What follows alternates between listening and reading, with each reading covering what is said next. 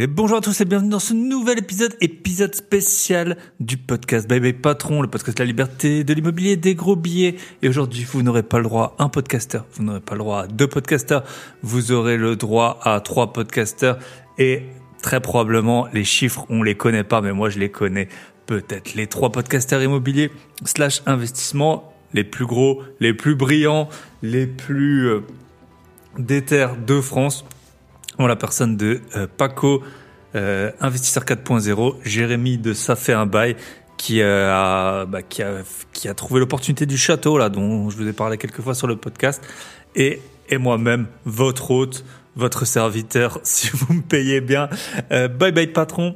On a enregistré un épisode, j'ai été faire un aller-retour express à Paris. Je suis parti de chez moi mercredi à 6h40 J'étais sur place euh, dans les studios, studio un peu le saint des saints du podcast, euh, du podcast français, un studio euh, vraiment très très pro avec des caméras qui fixent, qui bah, la personne qui est en train de parler, vraiment tout tout tout le matériel de pro. On était vraiment, je pense, dans un des meilleurs, si ce n'est le meilleur endroit de France pour enregistrer des podcasts. Il y aura une vidéo sur YouTube qui paraîtra après la diffusion de ce podcast et euh, en plus, on s'est déguisé pour l'occasion, vu que c'est l'épisode de Noël. Euh, J'avais ramené des petits pulls et bonnets bien kitsch comme on aime pour se mettre dans l'ambiance de Noël. Donc voilà, on avait eu l'idée de cet épisode il y a deux mois à peu près. Et puis Paco nous a trouvé le studio. C'est lui qui a un peu euh, drivé le, podcast, donc merci à lui. Et on va faire un épisode. On va parler du podcast. Ça me fait euh, un petit rappel. Vous avez une formation qui est en promo, changer de vie grâce au podcast. Et euh, bah là, on a vraiment les deux exemples. Moi, je suis pas un exemple pour le coup, mais on a deux exemples de euh, de deux personnes bah, qui ont la personne de Paco et de et Jérémy qui ont vraiment changé de vie, qui ont totalement arrêté les métiers qu'ils exerçaient à la base pour se consacrer quasiment que au podcast, enfin au podcast et à l'investissement. Donc voilà, super euh, super inspirant. Donc si vous voulez la formation, elle est en promo, moins 40% pour la fin de l'année grosbillet.com, ça coûte pas cher. En plus, vous pouvez m'appeler pour poser toutes les questions que vous souhaitez sur le podcast. Voilà, avant de démarrer l'épisode, il est assez long. Bah si déjà j'ai fait, euh, je crois que c'était 8 heures ou 9 heures de route avec un bon petit euh, bon petit périple parisien, gare de l'Est, euh, c'est quoi? C'est Barbès Rochechouart pour changer. Toujours un plaisir avec les les clochards qui se font arrêter par la police euh, sous, sous vos yeux. Mais bon, Paris, euh, on y va. Moi, j'y vais pour les gens. Qui vont pour les monuments. Moi, j'y vais pour les gens. C'est toujours un plaisir bah, de bah, de voir mes deux, mes deux acolytes. Et peut-être que dans pas longtemps, vous aurez un nouvel épisode avec un autre acolyte, euh, podcaster, qui est déjà passé sur le podcast. Vous me l'attendiez, vous me l'avez demandé. C'est, aussi prévu. Donc voilà, épisode de Noël. Je voulais juste vous faire deux, euh, trois petits points. Donc le, la formation podcast, vous le savez, vous pouvez aller la chercher. Deuxièmement, il y aura un jeu pendant le podcast. En fait, cet épisode, il va être diffusé. Si vous voulez écouter le Bye Bye Patron, de ce que j'ai compris, je serai le premier à le diffuser. Donc ce sera le mercredi 21, euh, 21, 20 ou 21, euh, le mercredi en tout cas, décembre. Euh, là, on est dimanche 17, pour rien vous cacher. Et euh, donc en fait, dans le podcast, donc ce sera le même qui sera diffusé sans l'intro euh, chez euh, chez mes acolytes euh, Paco et Jérémy. Mais en fait, on a dit trois mots. Il y a un petit jeu, voilà. Il y a trois mots mystères qui vont être dits pendant l'épisode. Donc à un moment, on va dire tac. Là, c'est le mot numéro un. Et moi, j'ai coupé parce que ce sera diffusé sur un le podcast de Jérémy. Et là, ce sera le, le mot numéro 2 et ce sera diffusé sur le podcast de Paco. Donc j'espère que c'est clair, il y a trois mots. Et en fait, vous devez identifier les trois mots et vous m'envoyez un mail info@patron.net et vous participerez à un jeu concours fin du jeu concours le 15 janvier et euh, vous m'envoyez donc un mail avec les trois mots. Si vous avez les trois bons mots, vous participez au jeu concours et il y aura un truc de fou à gagner probablement que euh, nous trois on sera impliqués dans, dans le cadeau. Voilà. Et alors, quand le mot arrive, je vous ai trouvé un petit. je me suis amusé aujourd'hui. Je me suis amusé. Euh, je vous ai trouvé un petit euh, jingle. Donc, quand il y a un mot mystère qui va arriver et que je vous ai bien sûr caché parce qu'il y aura que mon mot qui sera diffusé dans le podcast, dans mon podcast, vous aurez le droit à ce petit son. Merry Christmas. Ho, Je ne dirais pas si c'est moi qui l'ai enregistré ou non, mais voilà, le petit son de Noël, il m'a bien fait marrer. Allez, je vous le remets un petit coup. Merry Christmas. Donc voilà, un mot qui euh, sera coupé chez moi, qui sera diffusé chez Jérémy, un mot qui sera coupé chez moi, qui sera diffusé chez Paco, et le troisième mot qui sera diffusé chez moi et qui est en clair que vous pouvez écouter. Vous notez les trois mots, vous m'envoyez un mail, info.babépatron.net et vous participez au jeu concours.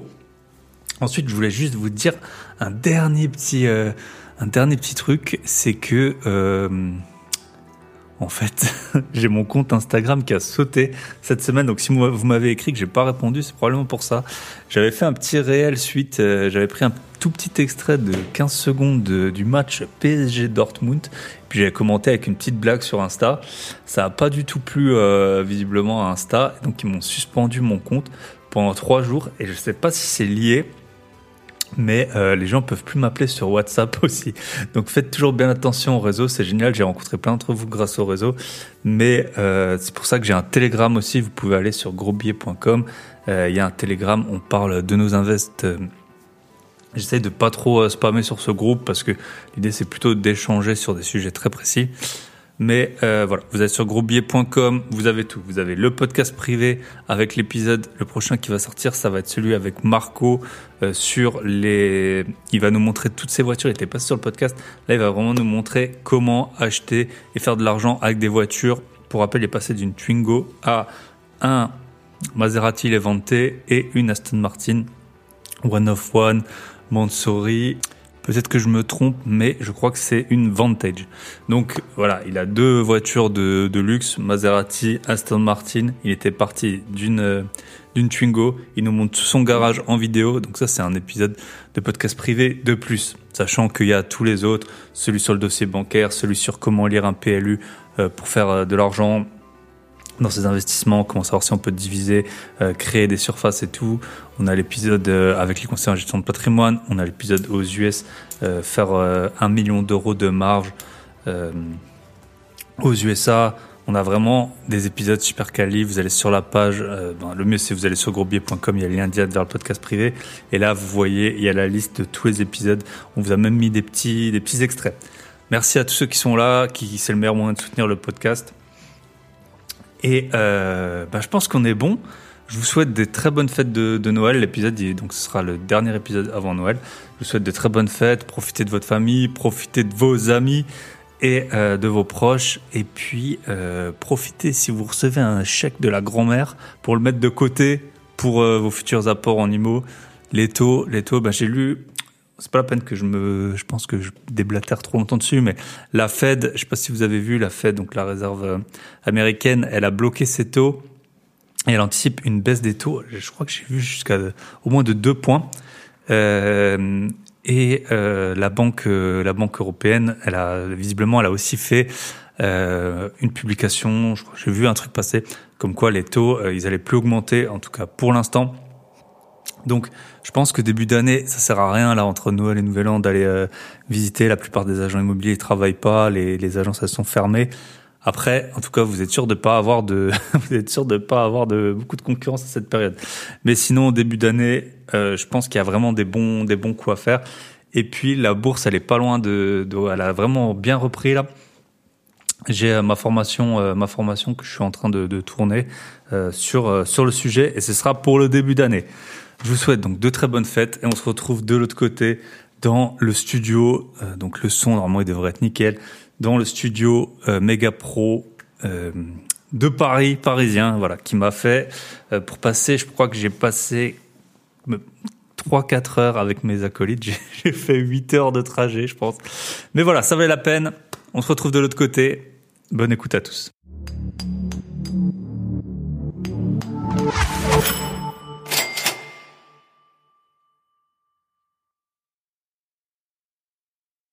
Salut Jérémy, salut Thibaut. Salut Paco.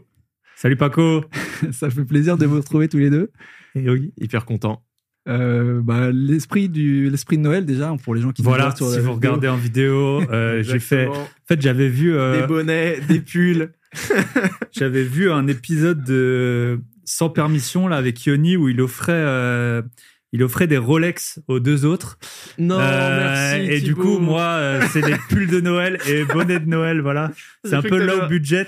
j'ai cru que Mais euh, vu que je devais prendre le métro, euh, je voulais pas prendre euh, non plus euh, trois Rolex avec moi, donc j'ai opté pour les pulls de Noël que je pense personne nous volera. Thibaut nous a offert des goodies aujourd'hui. On Voilà. est très fiers de pouvoir Un les aborder. bonnet. Je sais pas combien de temps on va le garder, mais On s'était dit du coup qu'on allait mettre euh, trois podcasteurs, trois investisseurs, trois entrepreneurs dans le même dans la même salle. Ça fait 9 personnes déjà. Ça fait neuf. pour euh, pour Noël, pour parler un peu de, voilà, de nos trajectoires un peu croisées et, et puis euh, bah, bien se marrer et passer un bon moment. Euh, donc le programme, c'est discuter autour de quelques thèmes, tranquillou, à la fraîche. Et pour démarrer un petit peu, je voulais vous demander à vous, à vous deux peut-être de partager au travers de votre grande carrière de podcasteur, déjà dans un premier temps, les apprentissages. Qu'est-ce que qui vous a peut-être plus marqué, les trucs les plus impactants que vous avez reçus, euh, que, vous arrivez à vous souvenir dans vos podcasts euh, respectifs. euh, et puis euh, on peut, démarrer là-dessus. Bah moi, je peux, si tu veux, je peux commencer. Donc mon podcast, c'est Bye Bye Patron, bien sûr. Vous étiez tous les deux euh, euh, invités euh, sur le podcast et ça fait trop plaisir de, de partager l'antenne avec vous. Pour moi, le plus marquant de loin, c'est en fait les communautés que tu arrives à réunir en très peu de temps. Là, bah, on partage l'affiche avec Jérémy euh, qui est en train de lever des fonds. D'ici à ce que vous écoutez l'épisode, ce sera bien sûr euh, complètement euh, financé. Mais voilà, moi j'avais fait un épisode à Chamonix. En une minute, on a vendu les tickets. Quand je viens dans la région parisienne, sauf aujourd'hui, j'or- j'organise des événements, ça se remplit hyper vite. En Alsace, ça va encore plus vite quand, quand je suis de, de passage parce que c'est de là dont je suis originaire. Donc c'est vraiment euh, une sorte, c'est presque une petite famille maintenant. Même quand on va dans les dans les événements qui sont pas qu'on n'organise pas forcément, il y a tout de suite 30, 40, 50 personnes avec qui c'est vraiment un plaisir de, de partager. Et quand tu as une question, tu sais euh, presque maintenant dans n'importe quelle ville euh, de France à qui t'adresser et en fonction de, la, de la thématique également. quoi. Je sais que toi, t'as débloqué aussi un pass Airbnb All Around the World gratuit, il me semble. Euh, j'étais en, Argentine. euh, j'étais en Argentine. On salue Lara. Bah, c'était une invitée euh, complètement euh, par hasard. De, je referai pas l'histoire, mais ça allait super. euh, c'était vraiment plein de de petits éléments fortuits qui nous ont amenés à se connaître, à nous connaître. Et puis j'étais du coup en Argentine. Pareil, j'avais été invité à Budapest par un autre invité dans un hôtel 5 étoiles. C'était ouais, c'était vraiment pas mal. Bien joué. Je, je vais essayer de m'en inspirer. je cherche, une chambre pour Lyon. euh. Non, ça sera déjà passé. Euh, écoute, euh, pour répondre à la question, moi, c'est c'est vraiment ces intérêts composés euh, qui, je pense qu'en tant que en tant qu'humain, on est on n'est pas on n'a pas l'habitude de ce modèle mathématique qui est les intérêts composés, que ce soit dans l'investissement, dans le- la croissance d'un média, etc. et on se rend pas compte de, de ce qui peut se passer avec deux ans, trois ans de régularité sur un format comme on, comme on l'a fait. euh. Moi, ça fait un peu plus de trois ans. Toi, Paco, c'est à peu près pareil. Pareil, ouais. ouais. Et toi, Moi, ça fait euh, deux ans et demi. Ouais, c'est ça. Mars 2021. Et écoute, ouais, pendant deux ans, j'ai eu une croissance vraiment de 10% par mois, ce qui crée une exponentielle de fou. Cette année 2023, la croissance n'a pas été aussi forte, c'est beaucoup plus léger. Mais par contre, il y a eu une croissance des, des actions et des opportunités qui se sont créées à partir de, de ça. Et Thibault le parlait, on, Mm. on, on achète un château, on va, qu'on va crowdfunder. En, on a fait 50% en, en quelques heures sur une somme de 690 000 euros quand même. Donc, euh, c'est c'est pas rien. J'ai, euh, enfin, je me suis fait des, des, des vrais potes. euh, à chaque fois qu'on se, qu'on se voit, on se fait des super déj. On a, euh, là, j'étais invité pour faire un basket avec Tony Parker et Mr. V.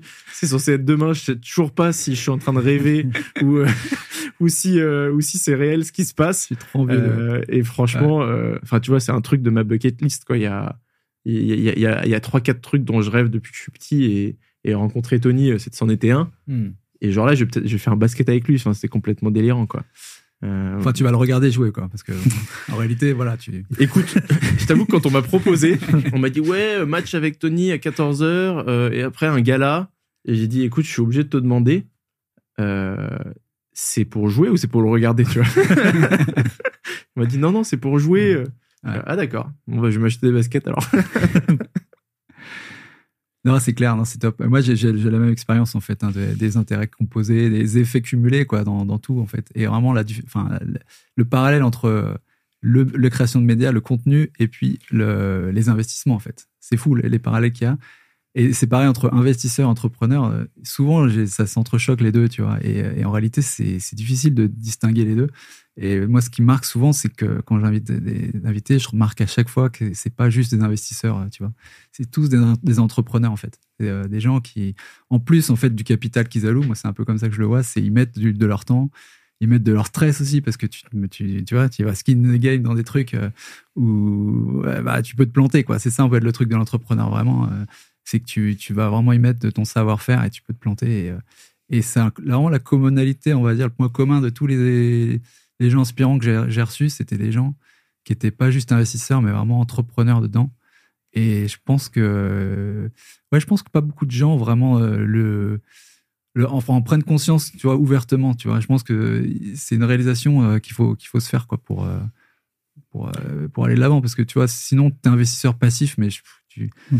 Tu, tu, tu vas pas, tu gagnes pas autant, quoi, tu vois. Je pense qu'il y a un vrai billet aussi sur le fait que sur nos podcasts, on a envie de recevoir des gens qui ont fait des trucs, tu Bien vois. sûr. J'ai déjà été contacté par des gens qui m'ont dit ouais machin j'ai euh, 47 appartements à Paris euh, je voudrais passer sur ton podcast pour en discuter et tout tu creuses un peu et euh, c'est euh, un très gros héritage ou un, un très gros job aussi tu vois euh, mais finalement il n'y a pas tant que ça d'innovation dans la manière de- d'innover tu vois c'est juste euh, bah voilà euh, T'avais de l'argent, le- t'as acheté. le gars a lancé une même s'il lance une boîte pour le coup il y a des choses intéressantes mais genre le gars qui a fait euh, de la tech euh, en dev à 250 000 euros à l'année et qui a enchaîné les investissements en mode hyper passif avec de l'investissement clé en main. Mm. Et j'ai- eu des demandes comme ça.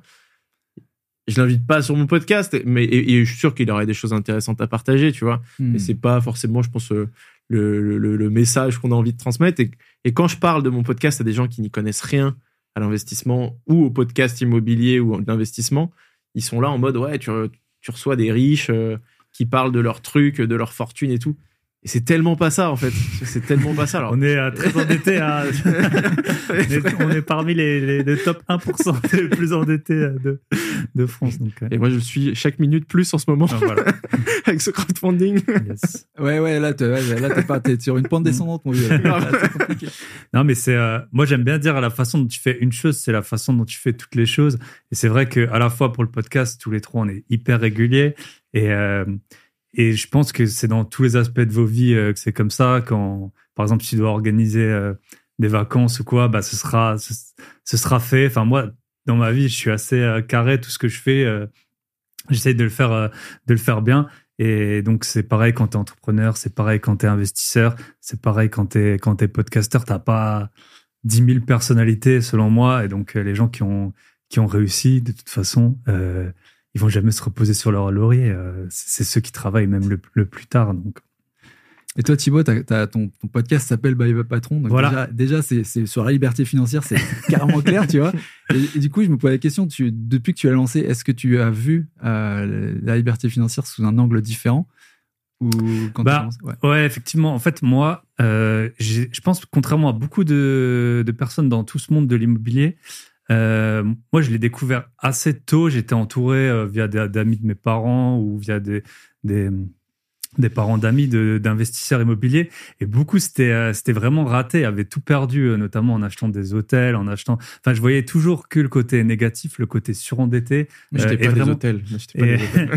et vraiment, euh, c'était plutôt, euh, voilà, pour moi, c'était un métier qui était euh, très risqué et assez peu rémunérateur au final parce que les gens, ils étaient tout le temps un peu dans leur, euh, dans leur panade. Et donc maintenant, ben, quand tu vois la liberté, euh, rien que même si tu as, en fait, euh, si as réussi à mettre, je sais pas, 30, 40 000 euros de côté et que tu as un métier normal, classique, ta vie, elle a rien à voir avec si tu es vraiment euh, de paycheck en paycheck. Et euh, donc, pour moi, c'est vraiment ça la liberté. C'est une fois que tu as réussi à avoir une somme qui, qui te permet de bien dormir, tu peux faire des choses euh, hyper impressionnantes. Là, j'ai eu sur le podcast, euh, il s'appelle Eric. Il avait euh, vendu sa société de construction et maintenant il est en train d'acheter des, des petits appartements dans une station thermale. Il je pense pas qu'il veut communiquer le prix, mais c'est moins cher qu'un appartement à Paris et il, en a, il va en avoir 13 ou 14 à déjà euh, plus de 10% de rentable pour l'an prochain déjà réservé et tout. Et ça, si t'es pas, soit si t'as pas des fonds ou soit si t'as pas réussi à te dégager une certaine liberté, même d'esprit, hein, Hmm. et ben t'as- tu rates ce type d'opportunité. euh. Donc c'est vraiment, pour moi, c'est ça, c'est quand tu as la liberté euh, soit de temps, d'argent ou, ou d'esprit, les trois c'est mieux, et bah, tu peux vraiment aller sur des projets type acheter un château à deux heures de, Paris. Sur ce point-là, on a aussi, euh, moi, ce que j'ai réalisé, j'ai peut-être un peu mieux compris euh, d'où venaient les, inégalités dans ce monde, Euh, notamment quand j'ai cherché un financement pour ce château avec les banques et que c'est pas facile. Et la raison numéro une pour laquelle c'est pas facile, c'est que on n'a jamais acheté de château. Comme Oui, les oui. boîtes de nuit. Comme les boîtes de la queue. C'est exactement ça. Et du coup, euh, t'as beau, euh, t'as beau leur dire que, euh, voilà, avec mon associé, on a plus de 15 investissements en perso, mais là, on a créé une nouvelle société, etc. Donc, ils considèrent notre expérience comme zéro.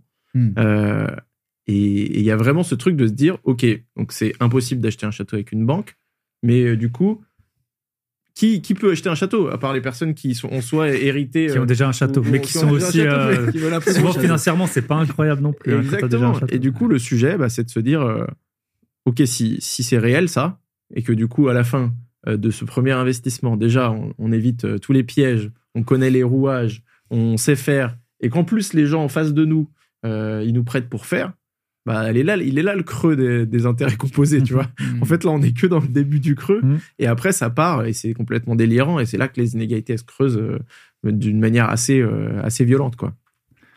Ouais, ouais, c'est vrai. C'est, un peu la même chose, mais à un degré différent de la personne qui a jamais investi dans, par exemple, dans du Airbnb et qui dit, bah, moi, mon banquier, il veut pas me financer parce que c'est risqué Ouais. et qu'elle a jamais fait. Quoi. Euh, bon, pas à la même échelle, évidemment, mais, euh, c'est, la même chose. Enfin, c'est la même, dé- la même délire. Quoi. Honnêtement, c'est pas beaucoup plus cher que, que les. Tu vois, j'achète un château à 800 000 euros. hein, c'est, un château de pauvre. hein. Ah ouais, bon, d'accord. ouais, bon, En plus, à crédit, à crédit. À crédit. Je savais pas qu'on était euh, entre gueux. Et toi, Paco, raconte-nous. La liberté, toi, ça fait un an à peu près que t'as changé, euh, Ouais, t'as changé de vie. Ouais, ouais, exactement. Alors, tu veux la, la, la, la version storytellée ou quoi Hmm. Écoute, j'ai dit bye bye patron. Voilà. J'ai dit Bravo. Non, moi, je- franchement, je, la- je l'assume carrément. Je suis, euh, je suis pas libre financièrement, mais je suis. Je sais pas si je le serais vraiment dans le sens euh, libre passif sous les cocotiers à rien faire parce que ça me ferait vraiment su- super chier. Par contre, ouais, liberté de de- d'agir et de, de faire ce que je veux avec mon temps. Enfin, tu vois, d'allouer longtemps vraiment à ce que j'ai envie de faire et qui m'impacte moi directement. En fait, c'est vraiment le truc. Ouais, on peut dire que je le suis et, et ça c'est cool. Mais euh, au, au travers des invités aussi, je, je, je, je- je réalise que ouais, c'est la liberté telle qu'on telle qu'on l'appelle euh, comme ça, tu vois, qui était en genre t'accumules des cash flows positifs et puis après t'arrêtes. C'est vraiment, euh, enfin, c'est c'est très rare et puis c'est pas comme ça que ça fonctionne vraiment quoi. J'ai Euh, peut-être une question pour vous. ouais. Là, quand j'étais, euh, quand, on montait les dizaines de dossiers bancaires qu'on a qu'on a montés, d'ailleurs, on attend toujours des réponses de, de plein de banques euh, sur ce château. On a, euh, on a plusieurs banques qui nous ont demandé un CV. Hmm. Euh, moi, j'avais jamais fait de CV. j'ai j'ai eu un job dans ma vie. Il m'avait embauché parce qu'il c'était l'ancien président de la JE. Moi, j'étais le président d'après de la junior entreprise de l'école. Ouais. Et du coup, j'ai euh, j'avais jamais vraiment fait de CV. Donc là, je dois faire un CV un peu pour la première fois. Et donc, on est avec mon associé Martin, qui a déjà une boîte de 50 personnes. Et, euh, et on se demandait un peu en mode, ça te donne pas envie de postuler à des jobs là? Mhm. Et genre, et si tu postulais aujourd'hui? Alors déjà, c'est complètement fou. euh, genre, je, je, je me sens pas du tout embauchable aujourd'hui. Mais je me demandais un peu, genre, si là, aujourd'hui, vous vous lanciez euh, et que vous re- repartiez dans le salariat, qu'est-ce que, qu'est-ce que vous feriez qui puisse, euh, pour le coup, euh, sur le- vous puissiez utiliser ce que vous avez appris dans le podcast, dans l'entrepreneuriat, dans le, dans le business, pour avoir, euh, je sais pas, un, un job ouf, quoi. Pff, c'est dur. hein. Par contre, ouais. Ouais. Bah, moi, j'ai déjà, j'y ai pensé souvent parce que moi, j'ai encore une activité. euh, pour ça que mon podcast n'est pas sponsorisé. Non, je rigole. j'ai encore une activité dans, dans la finance qui m'occupe euh, quand même pas mal. Et c'est vrai que tout ce réseau, tout ce que j'ai développé euh, du côté immobilier, je me suis déjà posé la question si j'avais fait le même travail du côté euh, de la finance où déjà j'ai, bah, j'arrive à dégager avec cette activité quand même des, revenus qui sont confortables. À quel, euh, à quel point ça irait? Et c'est vrai que c'est des métiers où bah, si tu prends un, si tu as une bonne place, ça te fait l'équivalent de 10 ou 20 appartements en location. euh. Et donc, c'est vrai que ce temps que j'ai alloué au podcast, à tout cet écosystème immobilier que, que j'apprécie beaucoup et qui me prend aussi beaucoup de temps, je me demande maintenant, avec même avec, tu vois, tout ce qu'on sait, et pourtant je suis pas le meilleur euh, designer euh, Canva réel et tout ça, si Ouais. tu arrives à mettre ça un peu dans, dans un, un vrai métier euh, dans le dur, y compris euh, maintenant on a un peu l'ouverture d'esprit international. Tu peux aller euh, dans dans d'autres pays où il y a où il y a beaucoup moins de d'impôts et plus d'argent. Je, je, me suis déjà demandé euh, voilà s'il y, aurait pas moyen de trouver des boulots, je sais pas, 400 3 400 000 euros par par an et, et peut-être avec moins de temps que toutes les activités, même si j'apprécie faire Mhm. toutes les activités que que je fais. Euh, Ouais. En tout cas, on, tôt, quoi qu'il en soit, tout ce qu'on a fait dans le podcast et dans l'investissement, ça, ça peut que nous servir même dans d'autres aspects. Ouais, moi, ça m'a vraiment ouvert à- au, au secteur du média qui était complètement, euh, pour moi, euh, fermé. Je ne connaissais pas du tout ce, ce- ce secteur-là, tout ce qui est euh, en fait euh, image, euh, même collaborer avec les marques, tu vois. Euh, voilà, communiquer, euh, c'est quelque chose. euh, voilà, je suis pas encore très très bon là-dedans, mais j'ai vachement appris euh, sur sur ce que ça dégage et les opportunités qui, qui se dégagent aussi là-dessus, de bah, de sortir du bois, de créer une communauté aussi, d'être visible, de maîtriser aussi son image, de construire et de maîtriser cet actif qui est la crédibilité, qui est un petit peu le truc qui, qui est le dernier rempart pour Ouais. nous, quoi. Et ça, c'est euh, c'est super intéressant. Après, je pense que euh, je sais pas comment je le monérais vraiment sur un sur un, un salaire, euh, enfin sur un, un- emploi. Je suis pas sûr que je voudrais faire ça à 100%. Tu vois, la com, c'est vraiment pas le truc. Mais Ouais. je pense que ça pourrait être un- une corde en plus à mon arc. Et ap- après, je pense que moi, je reviendrais plutôt sur un job peut-être sur euh, l'aspect investissement, euh, parce qu'il y a beaucoup de choses à faire même dans l'ombre et tout ça. Et, et je pourrais apprendre avec tout ce qu'on a appris sur, dans les intervenants. Et j'aime bien la notion ouais, de fuck you money, tu vois. Aussi. Franchement, euh, je trouve que c'est enfin, plus confortable que ce que j'avais imaginé au début, tu vois. Et, en fait, c'est vraiment pas mal de se dire, bah, en fait, tu as une activité salariée, mais tu peux vraiment juste dire, enfin, c'est vachement plus cool, tu vois, te dire, euh, je m'en fous, euh, euh, j'ai pas besoin de toi, tu vois, j'ai un million à côté. Ouais. Et qu'est-ce que. Alors, je continue à le faire parce que ça me plaît, mais je priorise vraiment les trucs que je veux faire. Si tu as un bon, euh, aussi un bon environnement, tu vas dans la boîte et que tu es bien vu de ton patron, après, il faut savoir respecter ces règles-là aussi, donc ça, ça peut t'emmerder, mais c'est pas mal finalement. Moi, je regardais un peu sur les métiers, hein, tu vois, dans vis-à-vis de mes sponsors, où euh, j'ai eu des sponsors de- d'investissement locatif clé en main, où je leur ramenais euh, 40 litres par mois, ou des. euh, là, j'ai en ce moment, j'ai euh, j'ai un, un cabinet d'expertise comptable. Quand je fais une story, euh, j'arrive à lui envoyer 120 emails.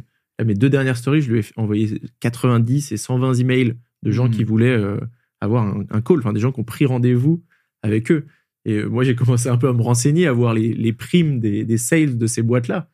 Et genre, euh, si je rentre dans un modèle comme ça et que je peux euh, signer ce volume-là, je gagne beaucoup plus que mon contrat de sponsoring que, Ouais, que je fais. Surtout Et- quand c'est récurrent, comme les cabinets d'expertise comptable, une fois que tu es dans un, de toute Exactement. façon, tu n'arrives pas vraiment à comparer de l'un à l'autre, donc tu, tu restes d'année en année. Et puis- Et c'est ça. Donc, on pourrait faire des folies en lançant des, des boîtes, hein, clairement, euh, tous. Mais vraiment, sur ce côté salarié, Mm. c'est assez marrant de se dire qu'il y a aussi un truc où tu arrives avec ton CV. euh, Moi, j'ai une anecdote avec mon dernier alternant, euh, Valentin, que je salue, euh, et euh, qui était. euh, franchement, on a, il a bossé 7-8 mois avec euh, nous, il était hyper bon, etc. Et à la fin, il, il quitte euh, la boîte, il voulait se lancer dans le luxe, tu vois. Il voulait une grande maison ou un truc. Et il trouve pas sur le premier mois, le deuxième mois, alors que je connais son, son potentiel. Et je lui dis, mais Valentin, euh, pourquoi tu lances pas un podcast Et il me dit, bah oui, pourquoi je vais lancer un podcast, machin. Je dis, lance un... Il me dit, il arrêtait pas de me dire qu'il avait pas de réseau dans le luxe. Mhm. Je dis, bah lance un podcast. Vas-y, comment on l'appelle, euh, machin Il me dit, ouais, dis, je peux l'appeler euh, Stratélux. Vas-y, très bien. Combien de temps il te faut pour faire une vignette Je sais pas, une heure. Vas-y, très bien. T'as déjà un contact dans le luxe Ouais, tu m'avais dit que euh, ta pote, elle bossait chez Louis Vuitton. Ouais, vas-y, bah vas-y, invite-la. Fais ton premier épisode. il a fait ça. Il a fait deux épisodes et il a trouvé un job. Ah, c'est incroyable. Et, et du coup, rester un peu dans l'immobilier, et dans l'immobilier de luxe. Il part, là, il part à Méribel euh, pour un job de folie euh, euh, sur, des chalets, sur des chalets de luxe. Et il y a vraiment ce truc sur le CV, bim, Mhm. quoi. Ça te donne une crédibilité directe. Alors que son podcast, il a fait quelques centaines d'écoutes. C'est normal au début. Mm. Et donc, ouais, il y a vraiment ce truc-là aussi en avantage. Mais encore parallèle, la podcast et investissement, c'est que, en fait, parce que là, je sais pas, vous avez dû aussi comme moi avoir le syndrome de l'imposteur en disant, mais en fait, c'est aussi facile que ça de mettre un podcast. Putain, merde, je pensais que c'était complexe. Par contre, c'est vrai que le truc qu'il faut quand même dire, c'est que nous, on est là, on est depuis longtemps régulier, on continue. Et c'est pareil pour l'investissement. Si tu fais un, un, invest ou quoi, que tu t'arrêtes là, il y a rien qui se passe pour toi, tu vois. Et, et c'est, c'est là que c'est important de continuer euh, à faire, euh, à produire et, à- et à avoir cette crédibilité que tu peux après utiliser et qui est vachement bien et qui est frugale et que moi aussi, franchement, je trouve que tout le monde devrait avoir comme un premier invest Mm. immobilier au moins un podcast en fait. Ça coûte Bien sûr. rien, ça te donne une carte de visite. Et moi, j'ai un très bon ami qui est euh, enfin, qui a fait une formation de naturopathe. Et c'est un ami dans la vraie vie, euh, enfin, que je connaissais bien avant euh, tout ce monde. Et je lui dis, mais lance un podcast. Je après, je lui ai dit au moins dix fois et il l'a pas fait. Mais euh, là, il trouve pas trop de clients. Mais si, si tu as un podcast, même avec quelques milliers d'écoutes, tu convertis euh, 5%, tu fais des trucs sur Zoom, tu es, trop tranquille. Et là, il a dû reprendre un, autre métier parce que justement, il avait pas assez de, de rendez-vous. C'est pas faute de lui avoir dit, redit, redit, lance un podcast. Et tu te dis, nous encore, dans tout ce qui est immobilier, liberté financière, il y a un peu de la concurrence. Moi, j'avais un peu aidé euh, Edouard qui a un podcast sur les montres. Je l'avais- je l'avais un peu conseillé. Bah, très vite, tu as accès à tout le monde de, de l'horlogerie, de, enfin, des collectionneurs de malades. Si t'es dans un sport, c'est pareil. Je pense si t'es, si tu fais un podcast sur le basket ou sur le golf, t'es invité à des événements, tu peux jouer sur des parcours de golf euh, gratuitement et puis ensuite tu, tu fais un tout petit débrief et Et plus c'est niché, plus ça va aller vite Voilà. en plus, d'aller capter euh, Mm. un bon pourcentage de cette niche. Mm. Euh, moi, euh, typiquement, les, un, un cas, ça serait les agents immobiliers. Quoi. T'es Mm. agent immobilier dans une ville de 50 000 habitants, tu lances un podcast sur euh, les, les euh, tips and tricks de la ville, euh, meilleures adresses, etc. Donc, tu es invité par euh, le serrurier du coin, le restaurant, le machin, le maire de la ville. Ça va vite, hein. Tu fais vite ton épisode avec le maire de la ville. Et tu, je pense qu'il te faut euh, 15 épisodes pour être l'agent immobilier le plus connu de ta ville. C'est, ça t'aura coûté le prix d'un équipement, un, micro, euh, Voilà. etc. ça t'aura coûté 400 balles et, Ouais, euh. Et, des, et, des, et des chouettes discussions avec des gens. Et en plus, tu te feras inviter au resto et chez le coiffeur et chez machin. Et, et, et en plus de trouver des mandats, tu vas, aller te, tu vas réussir à, à aller, à aller, euh, éventuellement même faire du sponsoring après sur des commerces de ta ville, etc. Franchement, ça va, ça va vite. hein. Ça- si, vous êtes, si vous aimez discuter, rencontrer des gens, etc., ça peut aller vite. Et je pense que les podcasts de ville, il y en a encore pas beaucoup. Mhm. C'est- un peu niche. Podcast des champs, par contre, oui, il y en a un Ouais. ça fait partie. C'est quoi, votre euh, meilleure expérience et pire expérience dans, le podcasting? Moi je dirais les meilleurs c'est quand même euh, bah, les événements. Ça c'est vraiment le rencontrer euh, rencontrer en vrai. Puis parfois peu t'es un peu surpris parce que même les invités que tu vois à la caméra tu sais jamais s'ils sont grands petits gros maigres euh, ce qu'ils ont et tout et parfois tu vois des grosses voitures qui arrivent des gars euh, euh, très en forme d'autres tout petits c'est Ah oui. toujours c'est toujours euh, c'est toujours assez veut des surprenant anecdotes là maintenant.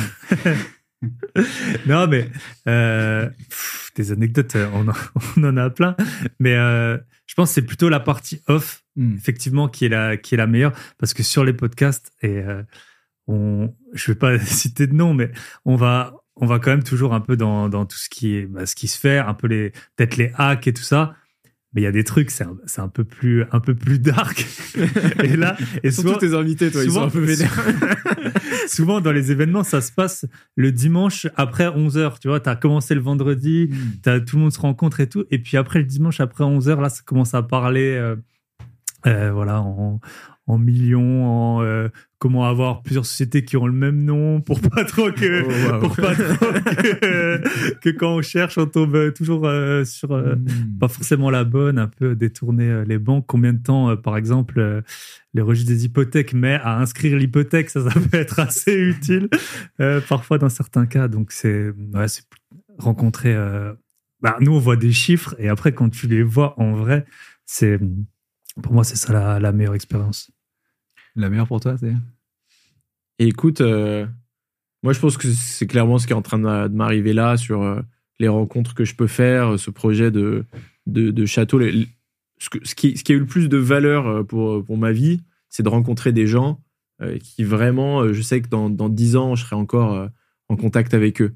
Il y a eu plein d'exemples. Je pense que si on continue tous sur cette voie, on, est, prêt à faire pas mal de- d'épisodes de Noël ensemble.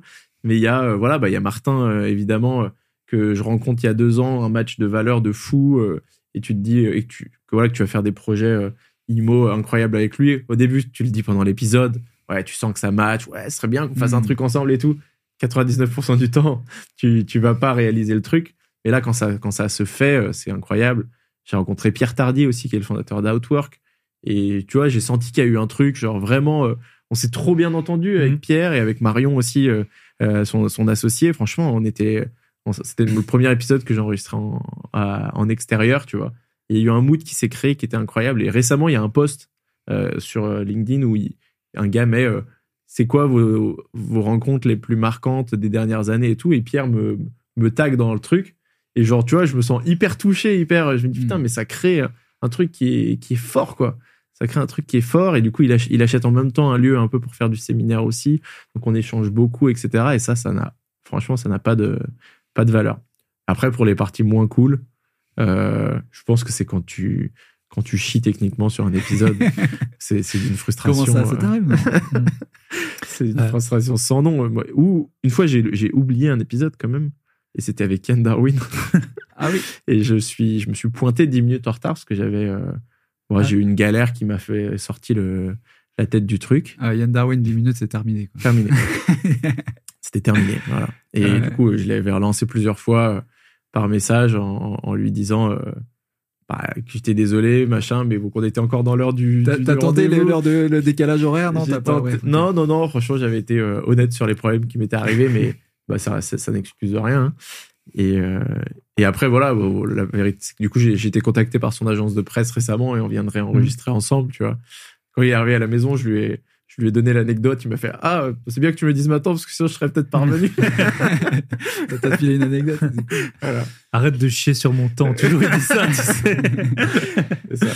Donc, euh, Ouais. C'est pareil pour moi, la, la meilleure, les meilleurs, euh, on va dire, moments, c'est c'est quand tu connectes vraiment avec un invité. C'est vraiment super cool, quoi. Et euh, moi, ça m'est arrivé justement avec, euh, Eric Larchevêque que j'avais reçu. Et c'était aussi dans un- une condition, enfin, un peu improbable où genre, il faut aussi aller vite, tu vois, genre, euh, voilà, il y a un créneau, c'était le soir, le tard, tard le soir, tu vois. En plus, il pleuvait, c'était les conditions, tu vois. Je m'étais pas vraiment préparé. Il faut que tu te prépares vite. Tu as l'adrénaline qui arrive. Bah. Et, et c'est là, au fait, où, où moi, en tout cas, je suis vraiment le meilleur parce que je suis super focus. Et en plus de ça, on a vraiment bien connecté parce qu'en en plus, lui, tu vois, il est du tac au tac, il répond vite. Euh, c'est vraiment, j'ai vraiment vraiment adoré l'interview. Après, ça arrive aussi avec d'autres euh, d'autres invités. J'aime bien aussi inviter les, euh, les gens un peu de l'ombre, tu vois. Pas forcément les gens qui sont super connus, mais les gens qui sont un peu aux manettes derrière et qui disent pas grand chose, mais qui, qui abattent du boulot, quoi. Ouais. J'aime bien les, les profils un peu comme ça. J'ai vu Thi- Thibaut Diringer du blog Corrige ton impôt, qui est un blog énormissime, mais en fait, mais qui est, qui, qui est pas lui-même est, très discret. Tu vois, il parle pas beaucoup, mais c'est un genre un, un, un, fou furieux de, de la fiscalité pour particulier, tu vois. Et euh, j'aime bien les profils comme ça, ou, ou, ou gens, ou même les, les gens un peu timides de, de nature, Hmm. que tu décoinces un peu, tu vois, et que après qui ressortent et qui sont contents de, de, de l'interview et qui disent ah ouais franchement c'était plus facile ou du moins tu m'as bien mis à l'aise euh, j'étais content de sortir ça franchement là je, me sens ouais, c'est cool j'ai fait un j'ai fait un bon truc aujourd'hui. Et c'est en fait c'est un peu comme les soirées. Parfois t'as pas trop envie d'y aller. Moi j'avais aussi un, très bon invité, Joe. Je connaissais pas du tout parce que la plupart des invités, euh, moi je, moi je les connais des réseaux ou je connaissais pas du tout. Ça m'arrangeait pas. C'était un dimanche matin et tout. Et puis en fait ça ça a trop bien connecté. Et tu, et tu sais que je, on s'est encore jamais vu en vrai, mais quand on se verra, je- ce sera trop, ce sera juste euh, trop bien. Et effectivement, avoir des invités qui sont passés nulle part, nous c'est un peu euh, à la fois puis c'est aussi, euh, on parlait de Diane Darwin, quand je l'ai eu sur mon podcast, j'avais que des gens qui m'envoyaient du feu et tout ça, mais en fait son histoire, on la, on la connaît, donc c'est toujours bien de l'avoir sur le podcast, mais c'est pas, c'est jamais une révélation, je pense, ni pour les auditeurs, ni pour nous, alors que effectivement, t'as d'autres, euh, d'autres personnes. Il y a pas longtemps, on m'a présenté un, un coach euh, en sommeil là, il est passé sur mon sur mon podcast, et gros investisseur immobilier aussi. Euh, en plus en Belgique, donc ça ouvre encore une autre voie. Hmm. Et c'est vrai que quand tu fais des rencontres comme ça, tu te dis, mais dans un monde normal, il habite à Bruxelles, il, enfin, jamais je le rencontre, quoi. C'est, ça arrive juste jamais. Et puis, c'était un autre invité qui me l'a présenté, on a déjeuné ensemble, et puis, et puis ça, ça a trop bien match- matché. Et puis, et un fail t'as un fail à nous raconter? Fail, euh, effectivement, donc, euh, si vous êtes pas, si- en plus, c'était, c'était, euh, en fait, ça vient de me venir euh, parce que j'avais lu un très bon livre, c'était sur les, les options euh, en finance, donc produits dérivés assez complexes. Tu peux tout perdre si tu si t'achètes, ça s'appelle un naked call. Je pense qu'il y en a qui connaissent. Et euh, c'était un bon livre sur une bonne stratégie. Le mec très sérieux, il fait euh, à peu près 2, 2%, 2-3% par mois euh, de renta. Hmm. Stratégie, par contre, qu'il faut, où il faut vraiment surveiller tes investissements. Et j'avais lu un livre par hasard sur Amazon, j'avais acheté le livre. Euh, c'est sûr que c'est pas les options binaires qu'on voit en pub euh, au début de certaines vidéos YouTube. Et, et en fait, c'était c'était quelqu'un d'assez âgé. Il voulait pas se montrer à la caméra. Et moi, euh, à cette époque-là, j'avais euh, un micro avec ça s'appelle un filtre anti-pop. Pour ceux qui savent pas, c'est comme vous voyez à la radio. Mm. Et euh, des AirPods pour pour écouter le son, parce que peut-être que vous savez pas, mais en gros, on a, un micro et et après, en général, on a un casque branché au micro pour pour avoir le retour. Et, et en fait, j'avais pas branché le micro vu que j'avais le filtre. Ça, je voyais pas qu'il y avait pas la lumière. Et du coup, ça a pris tout le son des AirPods. Et c'était un- Déjà, le gars, il voulait pas passer au début sur le podcast. Ensuite, l'épisode, il a été super intéressant. Et d'ailleurs, il a été beaucoup, beaucoup écouté. Mais le son avec les AirPods, euh, AirPods Pro, il est Dégueulasse. C'est le dé- pire. dégueulasse. J'ai j'ai payé euh, plusieurs mecs pour essayer. En fait, je pouvais pas le réinviter, c'était impossible, quoi. Donc, pour me pour euh, réarranger le son, on est arrivé sur un truc euh, tout juste potable et, euh, et j'étais, bah, c'était un- c'était un peu voilà désolant parce que tu- lui il consacre du temps, il voulait pas trop. Tu Moi, l'as sorti euh, quand même l'épisode après je l'ai sorti et ça a été très longtemps euh, un de mes épisodes les plus écoutés. ouais. Ouais, comme quoi Ouais. tu as le contenu. c'est- Si c'est pas non plus euh, trop Non, non, dégueulasse, faut que ce c'est- soit euh, ouais. audible, bien sûr. Mais Ouais. c'est vrai que c'est quand même le, le fond qui prime à chaque fois. hein. Ouais. Moi aussi, en, en micro, j'ai eu euh, un petit problème avec Simon d'Aragon. D'ailleurs, je l'avais fait, un- je l'avais fait, un- je l'avais, euh, je l'avais fait euh, commander un micro parce qu'il en avait pas. Et il avait, il avait oublié d'appuyer sur on. On trouvait pas comment ça fonctionnait et tout. Du coup, du coup, le son était pas terrible. Il avait un micro, mais c'était juste visuel, tu vois. En fait, ça marchait pas. Et après, il était, euh, tu l'avais reçu juste derrière. Donc euh, voilà, en gros, j'étais, le micro il était excellent chez toi parce que le- il avait appuyé sur on cette fois-ci. Et ben figure-toi qu'on a enregistré chez moi. Donc du coup, ça- j'ai réglé le pas. problème comme ça. Ah, voilà, incroyable. Et on devait le faire à distance. Et Ouais. en effet, euh, au début, ça devait être grâce à ton micro. Donc ouais, ouais, ouais, énorme. Bah donc ouais, en technique, évidemment, il y a des fails. Après, le gros fail de l'année pour moi, c'était euh, Michel Broussard que j'ai reçu Ah ouais. sur le podcast. Yes. Et, et, euh, on, on lui salue. Le et il était voilà, recommandé par beaucoup de gens. Hein, mais de Ouais, rien, moi, on m'a ouais, dit ouais. plein de fois, tu devrais l'inviter, tu devrais l'inviter. Ouais. Et franchement, j'ai pas vu le truc venir. euh, euh, mais bon, euh, ça, ça fait partie du, du truc. Après, le truc, euh, ouais, il disait pas des trucs déconnants euh, sur, sur le thème lieu, mais euh, voilà, le mec a escroqué quand même pas mal. Non, et la vérité, c'est que bon, nous, on est, notre travail, c'est d'interviewer des gens. Hmm. Euh, aucun de nous est conseiller en investissement financier. je pense que c'est bien qu'on, le, rappelle. On le rappelle Mm. souvent sur nos podcasts, je pense. Mais voilà, l'objectif, c'est euh, j'ai une discussion intéressante avec quelqu'un qui a des choses euh, à dire. Maintenant, euh, chacun, chacun a cette chance d'être un peu comme une petite souris dans la, dans la pièce et d'écouter ça, de prendre ce qui, ce qui lui convient, d'interagir sur les réseaux. Si, si, si vous n'êtes pas d'accord, bah, allez-y, quoi. Allez-y, nous le dire. Moi, j'ai, quand je reçois la personne, je sais pas ce qu'elle va me raconter, tu vois. J'ai eu des, j'ai eu des remarques sur certains invités. Ouais, c'est impossible qu'il ait autant d'appartements. Est-ce que tu lui as demandé ses titres de propriété? Mais en fait, je suis, je suis qui? Je suis pas notaire. Les invités viennent gratuitement hein, sur le, Oui, sur faut le pas- podcast. Pas, hein. oublier. Et je crois, parce qu'il y a des podcasts où on fait payer. Moi, je on fait pas payer. A priori, c'est pas trop notre modèle. Euh, donc, il faut pas. euh, voilà, il faut, il faut pas. euh, on n'est pas là pour faire de la pub pour des produits. Euh, on connaît pas les produits parfois que les gens vendent aussi, etc. Hmm. Donc voilà, faites, euh, faites preuve de- d'esprit critique sur euh, sur ces points-là. Et t'as dit un mot là, ça pourrait être un bon premier mot pour le jeu concours. hein. Voilà. Écoute, très bien. Euh, on a oublié de vous annoncer un truc. c'est qu'on s'est décidé euh, depuis très longtemps, une demi-heure, de lancer un jeu concours qui va vous permettre de gagner un truc. On va essayer de faire un truc bien. Euh, on réfléchit euh, un peu à ce qui, à ce qui est possible. Euh, Vous voyez bien à l'écran qu'on on fait pas les choses à moitié. Voilà. On a les pulls de Noël. C'est une Rolex, euh, un pull de Noël. Euh, et donc on va offrir, on va offrir un cadeau et on va faire un, un petit jeu. Le but pour participer, on, on fera une- un post collab sur les réseaux, euh, sur euh, Instagram, et il faudra commenter ce post avec trois mots. Et les trois mots, ils sont allés chercher sur les trois podcasts parce que cet épisode sera diffusé sur les investisseurs 4.0, sur Bye Bye Patron et sur Ça fait un bail. J'allais oublier le nom de mon podcast. Et, euh, et voilà. Et le premier mot, du coup, Merry Christmas. Ho, ho, ho, ho, ho, ho. qui est le mot de Paco. Euh, voilà. Et il y aura les deux autres qui arriveront et qui seront floutés euh, sur les autres podcasts. Et il faudra aller sur les autres pour le trouver. Et cette section-là, du coup, on la mettra que sur un podcast, hein, c'est ça Voilà. Exactement. Ah, je voilà. comprendre le truc. Donc vous aurez celui de Paco, un peu plus tard euh, celui de Jérémy, et encore euh, à la fin le mien. Et comme ça, il faudra que vous écoutiez les, tr- les trois épisodes. On passe au prochain thème. Vas-y. On, on- on avance sur euh, l'investissement. En quoi le podcast a changé vos stratégies euh, d'investisseurs ou d'entrepreneurs en fait? Qu'est-ce qui a changé dans vos stratégies suite au podcast? J'y vais. Moi, ce qui a. Donc, quand j'ai lancé le podcast, pourquoi je l'avais lancé? Surtout d'abord, c'était le Instagram. Je faisais des petits mèmes un peu drôles sur l'immobilier. J'essaie encore d'en faire, mais le temps me manque. Et, euh, et Marlène Schiappa, toujours un bon, euh, un- une bonne muse pour ça. et euh, en fait, j'étais en train d'acheter. Donc, pendant. D'abord, j'avais fait quelques investissements. Et puis après, à peu près il y a six ans, j'ai commencé à acheter vraiment plusieurs, euh, trois, quatre, cinq, six appartements par an. Et donc, je saoulais tout le monde. Moi, j'avais l'impression d'avoir trouvé euh, la boîte de Pandore. Donc, euh, ma mère, ma sœur, tous les potes, mon pote, euh, par exemple, naturopathe, là, qui a rien à voir avec ça. Et donc, j'ai décidé de lancer le, le podcast pour ça. Donc, j'étais déjà bien lancé.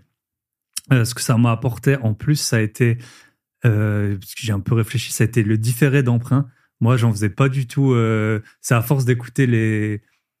En, fait, maintenant, quand tu le sais, c'est simple. Mais Mm. si tu sais pas que ça existe, d'avoir un différé plus long que, euh, bah, que les travaux en eux-mêmes, voire pas de travaux. Alors maintenant, les taux ont augmenté, c'est un peu moins intéressant d'avoir un différé, Mm. mais c'est euh, vraiment via les interviews que j'ai pu avoir, les interactions que j'ai eues. Ensuite, après, je pense qu'on a tous un peu commencé comme ça. Au début, tu n'as pas d'argent, donc tu prends des, des biens qui sont, qui sont rentables parce que tu n'as pas le choix, en fait. Mm. Et, et ensuite, je me suis orienté vers, euh, sur les derniers invests, sur des biens qui sont plus chers, moins rentables en, moins rentables en rentabilité, euh, les pourcents. Après, même si parfois les cash flows, ben, au final, c'est les mêmes. Parce que si tu as acheté un petit appart euh, à, 10 pour- à 12% et un petit à 9%, ben, en fait, ça se trouve, tu vas avoir 200 ou 300 euros euh, qui vont te rester. Donc, ça a été vraiment augmenter le, la taille des investissements. Et, moi, j'aimais bien, j'ai fait du, du sport, entre guillemets, quand j'étais adolescent, assez haut niveau. Et mon, mon prof, il me disait toujours, euh, toi, t'es le champion de ta rue. Ça, c'était toujours la, la phrase qu'il me disait. T'es, qui, toi? T'es juste champion de ta rue. Euh, quand tu vas aller au championnat de France, euh, tu, bah voilà, tu seras pas avec que des champions de leur rue. C'est quoi le sport Et euh, c'était du golf. Ah. Et, euh, Physique, en effet. et ouais, très physique. Et mais en tout cas, euh, va jouer au golf en hiver euh, de 15 heures par 15 heures par euh, semaine en Alsace, tu, tu vas vite comprendre ta douleur. Et puis et puis Est-ce que tu as vu mon post sur le golf sur LinkedIn ou pas? Non. Je, suis- je suis, euh, je suis la bête noire de tous les golfeurs de LinkedIn. Ah ok. Parce que j'ai fait un, un, un post euh, pourquoi les riches aiment le golf? Ok et je me suis fait défoncer Mhm. par toute la communauté de golfeurs Mhm. c'est un dit- monde qui est qui- assez euh, qui qui est dit oui, fermé ouais. je vois pas pourquoi tu dis que le golf c'est un, sport cher, le karting c'est beaucoup plus cher. La Formule 1 aussi. ouais. Mais ça, ça- bah, si, si on peut faire une toute petite parenthèse, quand tu es jeune, justement, c'est un sport qui veut beaucoup se rajeunir. Donc nous, c'était on avait vraiment des, on payait peut-être 200 euros par an et on avait des avantages en milliers d'euros. On avait des, Ah ouais. on partait des semaines à bord. Bah, c'est souvent en Aquitaine que ça se passe. On partait des semaines entières en Aquitaine. La Ligue d'Alsace, elle nous payait, euh, elle nous payait tout. Tu peux jouer gratuitement partout. C'est pour ça que j'y joue plus parce que maintenant je vois combien ça coûte vraiment. Quand c'est bon- que- plus sponsorisé, c'est compliqué. Quand, ouais, quand quand t'habites dans une région où tu peux jouer que 5 mois par an et que t'es deux mois en vacances sur tes 5 mois, ça va pas bien. Donc euh, voilà, ça a été un peu de changer d'échelle, de plus être euh, la personne juste euh, la plus euh, chez qui on demande conseil. Tu sais, on a souvent les trois tiers. On essaye d'avoir des personnes euh, un tiers du même niveau que nous, c'est ta copine, tes amis, un tiers en dessous, ceux que, que tu peux aider, coacher, tout ça. Et en fait, c'est le dernier tiers au-dessus de toi qui est super dur à, toucher. Et grâce au, podcast, ben, c'est comme ça que, que j'ai pu connaître, au moins dans certains domaines, des personnes beaucoup plus avancées que moi dans l'investissement immobilier et puis dans d'autres domaines juste de patrimoine pur ou un peu plus avancées dans la vie aussi. Des personnes qui ont 50 ans, qui se posent pas les mêmes questions que, Mm. que euh, tu peux te poser à 35 ans. quoi. Et écoute, euh, moi, pour répondre à ta question, je pense que c'est plutôt euh, en termes de stratégie, ce que je considérais comme exotique à l'époque et ce que je considère comme exotique aujourd'hui. Quand je me- mon premier investissement, c'est une colocation. Je suis pas d'une d'une famille d'investisseurs. Dans, dans- mon père est, est quand même dans le bâtiment, tu vois, mais c'est ah, c'était de l'appart en nu, en nu euh, à longue durée, euh, pas très rentable, mais bon, vu que c'est lui qui faisait tous les travaux, ça allait, euh, il s'en sortait bien. Et puis des, des, des crédits très courts aussi, etc. Donc oui, j'ai appris un peu la base grâce à ça. Mais voilà, à l'époque, mon exotique, c'était la coloc. Quoi. Et quand j'en parlais Mhm. autour de moi, les gens disaient Ouais, mais tu vas avoir tous les problèmes possibles et imaginables, de machin, des, des, des gros stuff, quatre, quatre personnes à gérer, etc. Moi, je me rends compte que c'est beaucoup plus simple gérer une coloc que de gérer quatre appartements, en fait. Et c'est les mêmes euh, loyers que quatre appartements. Mhm. Et, et ce que je considère aujourd'hui comme exotique, euh, en fait, euh, il n'y a, plus de limite, tu vois. J'ai eu des gens qui font. euh, j'ai eu euh, de la love room, de la jungle room, euh, des studios de podcast dans des caves, euh, des, et, et tout ça aujourd'hui, ça me semble com- complètement atteignable. Euh, ça me fait plus du tout peur. Euh, alors que euh, à l'époque, une coloc, ça me faisait peur, clairement. Euh, aujourd'hui, je me dis, et je cherche toujours des idées un peu farfelues. Je- Tout à l'heure, tu parlais de ton pote euh, qui était euh, qui était coach de pour, dor- pour Pour dormir. dormir, ouais. Et je me dis, mais en fait- et genre direct, ça a connecté dans ma tête en mode, et si on pouvait se faire des petites chambres de, de sieste ou un truc comme ça, tu vois? J'ai envie euh, Mm. euh, j'ai, euh, il y a des, y a des, il y a des artisans sur des gros chantiers parisiens qui galèrent à, à, à se doucher en fait. Mhm. Tu vois, ils- et, et typiquement, tu as des chambres de 5-6 mètres carrés euh, à Paris qui, qui coûtent rien du tout. Vraiment des placards à balai au, se- au septième étage euh, dans des bâtiments. Mais vraiment, tu peux acheter ça pour euh, 20, 20, 30 000 balles. Et je me dis, en fait, euh, ça se trouve, il y a, y a des douches à foutre là-bas, tu as toujours des chantiers partout. Tu sais, tu cherches des, des choses complètement exotiques et je suis sûr que tu arrives à, euh, à, des, à des très très bonnes rentabilités. Moi, si je le fais pas, tu vois, si j'ai pas lancé le petit, euh, euh, ce- cette petite douche ou ce petit truc, c'est parce que c'est euh, Je suis copropriétaire d'un château. c'est un peu trop petit. c'est un peu trop petit et je me suis dit autant autant essayer d'aller rassembler plein de stratégies un peu euh, Mhm. un peu originales sur un même lieu plutôt que d'aller faire euh, des, des petites choses à, à 50 000 euros par-ci par-là. Euh, ça me prendra, euh, ça fera un projet, je lance, je documente, j'en parle à tout le monde. Et honnêtement, je le fais que pour ça. Le, le château, c'est c'est pas. Si on commence à regarder les, chiffres, nous avec Martin, on n'a pas vraiment l'intention de se verser quoi que ce soit avant très très longtemps. Euh, c'est plutôt pour euh, rassembler toutes les meilleures stratégies que j'ai eues sur mon podcast. Euh, et là, sur 12 hectares, on est en mesure de mettre en place peut-être le studio de podcast incroyable au coin du feu, peut-être les cabanes ou tiny house dans la forêt, euh, les, euh, le, de l'événementiel, un peu tout ce que j'ai eu sur, sur le podcast depuis, depuis aujourd'hui. Quoi. Tu te concentres du coup là-dessus en, en termes d'investissement. Tu fais, tu vas faire, tu te dis que tu vas faire ça pendant au moins, euh, voilà, les deux prochaines années, ça va être full là-dessus. hein, c'est ça? Ouais.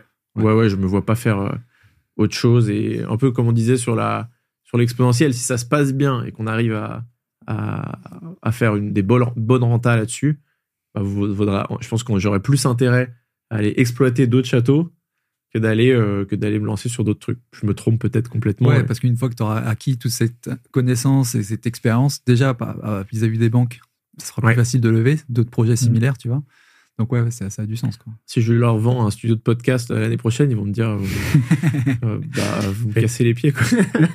T'avais eu euh, un invité là de qui avait des villas, il en avait ouvert super vite Ouais. des villas de peut-être 30 euh, ça, je sais plus. 34, je crois. ouais. Super vite donc c'est vrai qu'une fois que c'est lancé Ah, et là il, là, il est en train d'en acheter euh, 25 de plus, Voilà. je crois. Tu vois, il, a, il les a fait une par une, mais rapide sur les dernières Mm. années. Et là, il est en train d'acheter un lot. euh, ça, ça va aller très, très vite.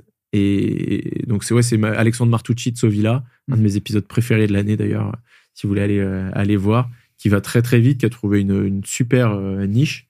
Mais euh, et il se retrouve à être euh, vrai bon propriétaire terrien à la fin. hein. Parce qu'il achète des grands terrains quand Ouais, même en campagne et tout, avec des belles maisons avec piscine. Euh, donc ouais, il y a, y a vraiment un- des, des chouettes stratégies à développer. Et nous, tu vois, un peu bah, dans, sur le château, on a quand même un gîte qui Hmm. sera euh, à certains moments, euh, parce que c'est un business plan qui tourne avec une vingtaine de semaines d'exploitation. Le reste du temps, si on arrive à faire un peu cet équivalent-là de plutôt des anniversaires, etc., des choses qui peuvent se booker avec un ou deux mois d'avance. Euh, parce qu'avec les, les mariages, une fois que tu as, passé les. Il y a personne qui book euh, son mariage pour, euh, pour, six, pour trois mois plus tard, quoi, normalement. Ouais, ouais, ouais. Et donc après, tu dois aller trouver des stratégies un peu différentes pour exploiter ton lieu. Mais toi, c'est vrai que t'aimes bien tout ce qui est entrepreneuriat aussi. Et on sent que ça, ce projet-là, il, il, euh, il alimente ce désir d'un entrepreneur dans l'immobilier, mais euh, finalement, ça va être de l'événementiel que tu vas faire. Là, la partie immobilier, elle, elle s'arrête un petit peu là avec la levée. Ça peut être trop. de- Enfin, après, il y a les travaux, etc. Mais il y a la partie vraiment exploitation, quoi. Ouais. Clairement. Ouais. Et on a, on a cette même euh, fougue avec Martin. On a envie de, de faire des bougies, euh, de faire du miel, Ouais. euh, de faire, de faire plein de trucs qui sont possibles. euh. il y a beaucoup de gens qui font ça dans les LCD qui vendent des, des petits euh, des petits sites comme ça et mine de rien mis bout Trop à smart. bout sur des sur des studios ça fait euh, Hmm. 4-5 000 euros euh, que tu peux faire euh, en plus sur, sur un studio dans, sur l'année. Et toi, Paco? Moi, ce que ce que ce que j'ai appris, enfin en stratégie, c'est que c'est que j'étais pas au courant de. C'est surtout par rapport à l'immobilier, toutes les niches qu'il peut y avoir, en fait, toutes les options que tu peux avoir, euh, c'est incroyable. Et là récemment, notamment, bah, y avait, euh, on a parlé de la vente à terme, euh, qui, est un, qui est un super truc quand tu es capé en termes de financement, tu vois, pour Mhm. aller de l'avant. En fait, c'est très peu connu, c'est très peu pratiqué, c'est pas trop aimé des notaires. Mais en fait, si tu peux vraiment développer ton, ton, ton parc avec ça, il y a aussi la VIR, tu vois, la vente tu vois, d'immeubles à rénover, qui permettent bah, de, sucrer tout le portage financier, de le faire, en fait, de, de booker toi-même tes ventes, commercialiser, ta, enfin, sécuriser ta commercialisation, parce que c'est un peu un des projets, enfin, un des, problèmes aujourd'hui, c'est quand euh, tu fais des opérations achat-revente, c'est est-ce que je vais revendre le truc ou est-ce que je vais le porter 6 mois, 12 mois, 18 mois avec les prix, euh, les, intérêts incroyables de la banque. Donc ça, ça te le sucre parce que tu, en fait, tu, commercialises déjà avant de pouvoir, euh, bah, avant de, prendre ton, ton crédit, quoi, tu vois. Et, euh, et du coup, bah, c'est sécurisant. Et voilà, donc tu vois, c'est ces petits trucs que je connaissais pas du tout avant, qui me font dire que, bah, qui me font, enfin, je, le- je le sentais un peu, mais que l'immobilier, c'est pas, c'est pas, c'est pas un mot en fait. Il y a des- énormément d'immobilier, énormément de trucs à faire dans ce gros truc qui est l'immobilier, et que tu peux trouver vraiment ta niche dans, dans tout ce que tu veux, et tu peux gro- grossir dans tout ce que tu veux. Euh, c'est le truc vraiment frappant que j'ai vu. L'autre truc que j'ai retenu aussi, c'est la partie la partie réseau et humain dans l'IMO, tu vois. Et les gens qui s'en sortent pas mal, dans les, vraiment bien dans les invités, c'est des gens, tu vois, qui sont curieux, quoi. Qui vont demander, tu vois, limite qui t'harassent, hein, qui te harcèlent un peu, tu Mm. vois. Je sais pas si vous avez reçu Amani. Amani, Amani, ouais, ouais, je l'ai reçu sur mon podcast. Mais je pense à elle, c'est marrant, là, quand tu. Ouais. Euh, mais elle, pff, elle, elle, c'est, je pense, une des personnes que j'ai rencontrées qui est. C'est pas qu'elle m'a surpris, mais franchement, elle, elle, elle envoie du bois vraiment. euh, parce que là, enfin, ce que tu disais, toutes les stratégies, et là, on est encore que en France. Et après, quand tu commences Mmh, à. grave. Soit euh, parce qu'elle, elle a fait beaucoup, elle a mis en place la sous-loc en Tunisie. On enlève les bonnets. hein. Mais t'écoutes un podcast, t'es tunisien, t'écoutes un podcast sur la sous-loc, tu te dis attends, je le fais. Là où l'immobilier il coûte trois fois moins cher et où euh, les gens ils ont le même pouvoir d'achat euh, quand ils viennent en vacances que s'ils allaient euh, n'importe où ailleurs dans le monde. T'as un banger de, de, de, de, de fou quoi. Donc c'est. À l'IMO à l'étranger, c'est encore un autre délire euh, qu'on n'a pas trop. euh, Non, moi j'en ai, j'en ai eu, mais euh, puis j'en ai encore. Mais c'est sûr que c'est d'autres stratégies. Puis après c'est toujours le même problème, c'est lever de la dette quoi. C'est J'ai eu énormément de mal à trouver des vrais bons experts, tu vois, euh, qui, qui ont vraiment fait les trucs et qui ont fait les trucs bien, pas qui sont passés par des plateformes Mm. et un peu full. Qui d'ailleurs, euh, oui, il y a pas eu, il y a eu pas mal de problèmes sur des ventes euh, de, de biens euh, sur des programmes à l'étranger, etc. Mm. Et ouais, il y a- il y, a des trucs de fou parce que dans certains pays, évidemment, tu ramènes un concept d'un Ben. pays à un autre, tu tu profites d'un autre niveau de vie, etc. Tu peux faire des Ça. choses chouettes. On n'a pas encore fait, mais ah, moi j'ai eu. euh, moi, je mets, un- je mets une pièce sur, dans 5 ans. euh, on, on y- il y a l'un de nous, voire tous les trois, où on y allait. hein. Ouais, moi j'ai eu, bah moi j'ai eu parce que j'habitais, euh, et puis j'habite encore euh, à l'étranger, mais pas la peine de venir euh, toquer chez moi. Euh, voilà, mais j'ai profité aussi de, de marché super haussier, de fiscalité. j'avais revendu, j'avais revendu un appartement qui n'était pas ma résidence principale. et J'avais eu un abattement de. En fait, j'avais acheté 230 000, j'avais revendu sans travaux de 370 000 deux ans après. Donc bon, j'avais bien acheté. Hein. De toute façon, euh, on vous apprendra pas, faut bien acheter. Et en fait, avec tous les abattements qui ont existé, qui existaient et tout, j'ai payé genre 4000 euros d'impôts sur euh, sur ça. Pas en France.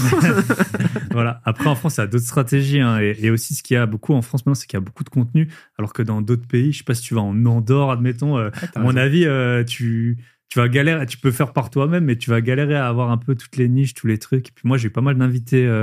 Ben, Argentine, j'ai eu. J'ai eu euh, Dubaï, tu peux payer sur 10 ans souvent. Alors bon, après, il faut toujours voir l'offre et la demande. Moi, j'irai jamais. euh, faut vraiment analyser euh, concrètement. C'est pas parce que quelqu'un habite dans un pays, c'est pas parce que quelqu'un habite à, je sais pas moi, à Brest que, que c'est un bon investisseur brestois. Donc Ouais. dites-vous la même chose si quelqu'un habite en Floride. C'est pas pour ça que c'est un bon investisseur en Floride ou, euh, ou euh, au Canada. Et puis mon associé, il a acheté au, au Canada. En fait, ce qui est marrant, c'est que au début, euh, tu sais pas, tu sais pas quoi faire, t'es un peu perdu et tout. Et, euh, et tous les deux, on a eu la même stratégie. C'est en mode euh, bourrin. J'appelle en fait tout ce que je peux payer. Enfin, nous, c'était ça, en gros. Tout ce qui me convient et que je peux payer. Tac, tac, tac. Tu cales 20 ou 30 visites en 10 jours. Après, tu t'es déjà bien, tu connais déjà bien le, le domaine. Et quand tu trouves une bonne affaire, après, c'est tous les mêmes mécanismes qu'on a pu avoir en France. C'est-à-dire tout de suite envoyer la preuve que tu peux acheter, le dire. Enfin, moi, c'est comme ça que je fais quand il y a vraiment des bonnes affaires. Soit on négocie beaucoup, mais parfois, il faut pas négocier. Mm. Tu dis à l'agent, je vais acheter le bien, je vous envoie l'offre dans la voiture, tu as ton laptop, tu envoies direct euh, le dossier de la banque. Euh, si tu as un vieil extrait bancaire avec un compte épargne un peu gros et que tu l'as claqué entre temps, tu le gardes bien de côté pour l'envoyer. Et après, en fait, c'est tout se déroule un peu. euh, Il y a beaucoup, beaucoup de similitudes. Mais il faut pas se rater sur, sur, certaines, sur certaines spécificités. Notamment, moi, j'ai vendu un bien où j'avais un taux fixe et où les indemnités étaient pas plafonnées. Ça m'a coûté euh, le prix d'une Porsche euh, quand j'ai- neuf quand j'ai revendu. Euh, voilà. Après, personne ne savait. En fait, euh, c'est- Mm. j'avais demandé dix fois. T'es sur un truc, tu dois l'acheter. Les taux, voilà, c'était par rapport aux différences de taux. C'était il y a longtemps. Les taux ont baissé. Entre, du coup, tu payes plus. C'est comme ça. hein, on fait tout ce. Et j'ai quand même gagné beaucoup d'argent. euh, sinon, je l'aurais pas vendu de toute façon. Mais avec euh, ce bien. Mais voilà, tu as des spécificités. En France, tu es quand même, mine de rien, très protégé. Mm. Tu peux sortir euh, des compromis euh, dans les 10 jours. Ouais, Quand c'est c'est en nom hein. propre, tu Ouais. peux sortir les refus bancaires, les choses comme ça. C'est pour ça quand t'entends les des gens qui ont peur d'investir en France, tu vois. Hein. Ça se comprend parce que quand t'as jamais fait un truc, t'as toujours peur de, de qu'est-ce qui peut se passer, mais franchement, c'est super protégé. C'est un truc aussi, tu vois, de prendre des risques dans l'immobilier qui sont mesurés. C'est un super apprentissage, moi, que j'ai vu. J'ai euh, reçu un invité qui avait acheté une maison aux enchères. Donc, aux enchères, c'est là où tu, Ah, Là, tu vois, t'es- Ouais. tu peux te planter et il faut aller vite et il faut payer. Et euh, il avait acheté une maison sans fenêtre quand même.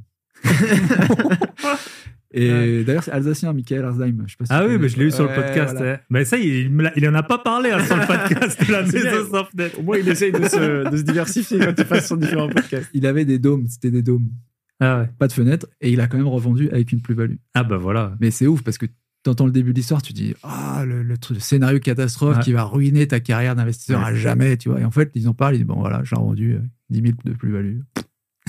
Même si t'es zéro, tu vois, même si t'es moins 5, moins 10, en fait, tu peux pas, euh, ça va pas te foutre. Pas comme genre t'as coulé ta boîte, euh, t'es euh, vu euh, par les, tous les créanciers comme euh, le, le vilain canard, puis personne ne te.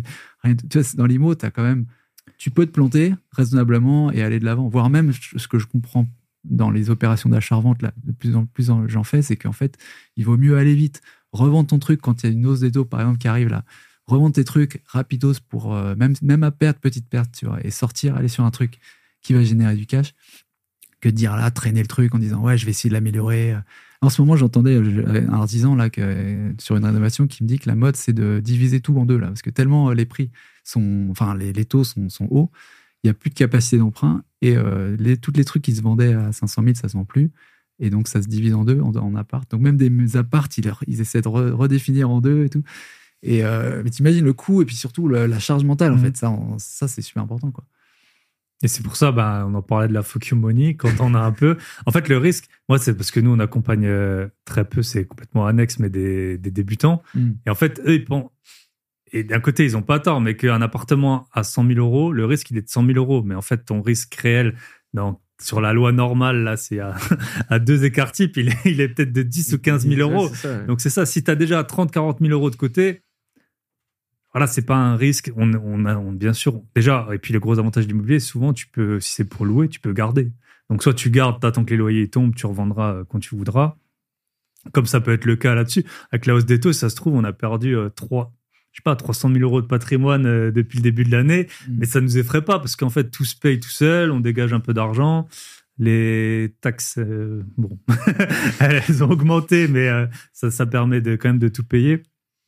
Voilà, les risques, ils sont quand même limités si tu fais les choses bien. Et pour ça, faut bien, faut bien acheter. Après, quand tu achètes un château, Non, mais hon- honnêtement, il y a, y a des manières de faire. Mais bien sûr. j'ai eu un, j'ai eu un épisode dont je suis pas un peu fier la semaine dernière avec Oussama Hamar. Euh, et je crois que c'est la personne la plus connue, genre par le public que j'ai eu, qui me dit, euh, moi, je trouve, le, je trouve que le, tout le monde dit que l'immobilier c'est pas risqué. Moi, je trouve ça hyper risqué. Mm. Et donc, on a eu un peu une discussion autour de ça. Et le sujet, c'est que quand tu te lances euh, en tant qu'investisseur comme nous, avec les méthodes qu'on apprend et dont on parle sur les podcasts, à savoir bah, bien négocier, bien acheter, bien machin, évidemment que du coup le risque il est limité à frais de notaire plus euh, une petite baisse conjoncturelle et Mm. tu te retrouves allez, à 15%. Je pense qu'en effet, euh, euh, c'est difficile de faire plus de 15% de perte.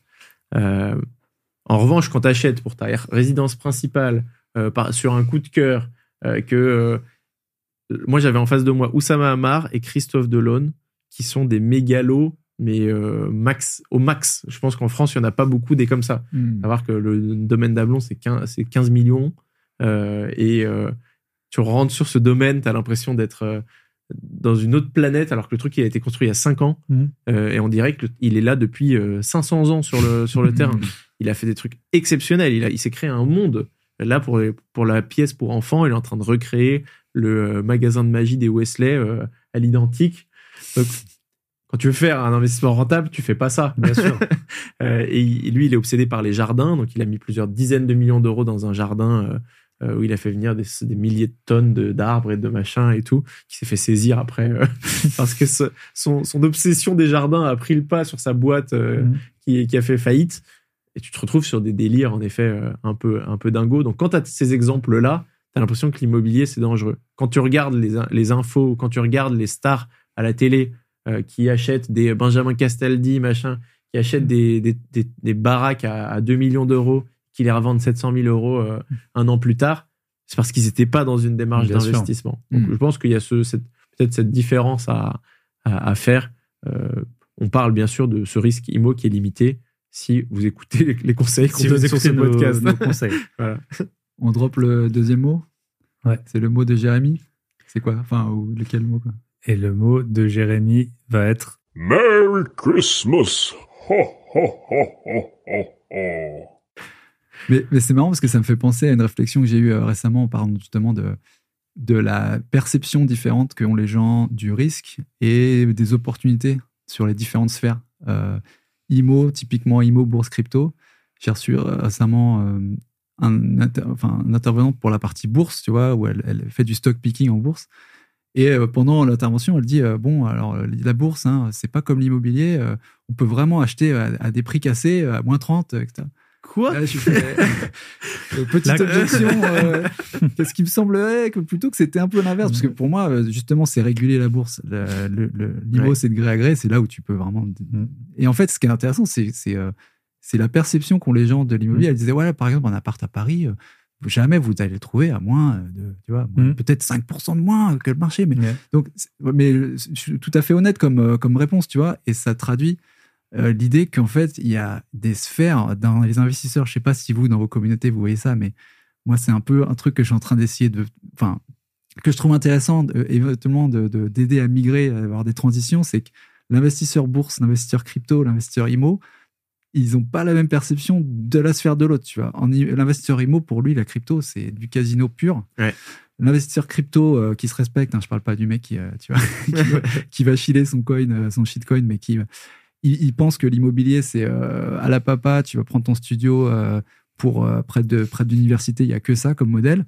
Et tu vois, il y a, il y a une méconnaissance, je trouve, euh, des deux types de. Rien qu'en termes de renta, tu vois, enfin, la bourse, on dit souvent que ça fait entre 7 et 10% par an historiquement. Mm. Et alors, euh, et quelqu'un, il va dire, bah, tu vois, du coup, il y a ça. Alors, l'IMO, tu vas acheter à 10 mais euh, donc, tu vois, ça se vaut. Et puis, en plus, tu as tous les problèmes. euh, sauf que l'IMO, c'est 10% du total. Et donc, quand toi, tu avais des emprunts, même maintenant, quand on a des emprunts à 4 euh, ou avant à 1%, en fait, toi, souvent, tu mets, enfin, moi, très souvent, j'ai mis 10% du projet en apport. Tu as quasiment un retour de, de 100%. Et après, c'est pas pour ça qu'il faut pas. euh, moi, j'ai aussi euh, pas mal d'argent en bourse, mais surtout que j'ai gagné grâce aux ventes, euh, aux ventes d'appartements, puis, après, mon épargne un peu systématique. Mais il faut pas. Voilà, il faut bien se mettre dans le prisme de chacun et pas surtout. Moi, je pense que un gros problème que beaucoup de gens ont, c'est qui. Après, c'est les réseaux et tout, mais qui. Ils ont du mal à voir d'où vient leur argent. Par exemple, là, tu parlais d'Oussama il a, il a, s'il a un domaine à 15 millions, c'est pas parce que c'est un bon investisseur immobilier. Et si quelqu'un a 500 000 euros en bourse, c'est peut-être juste qu'il a vendu sa société de, je sais pas, d'échafaudage et, euh, et que ça a été un très bon entrepreneur d'échafaudage, mais c'est pas pour, pour le coup un bon investisseur boursier.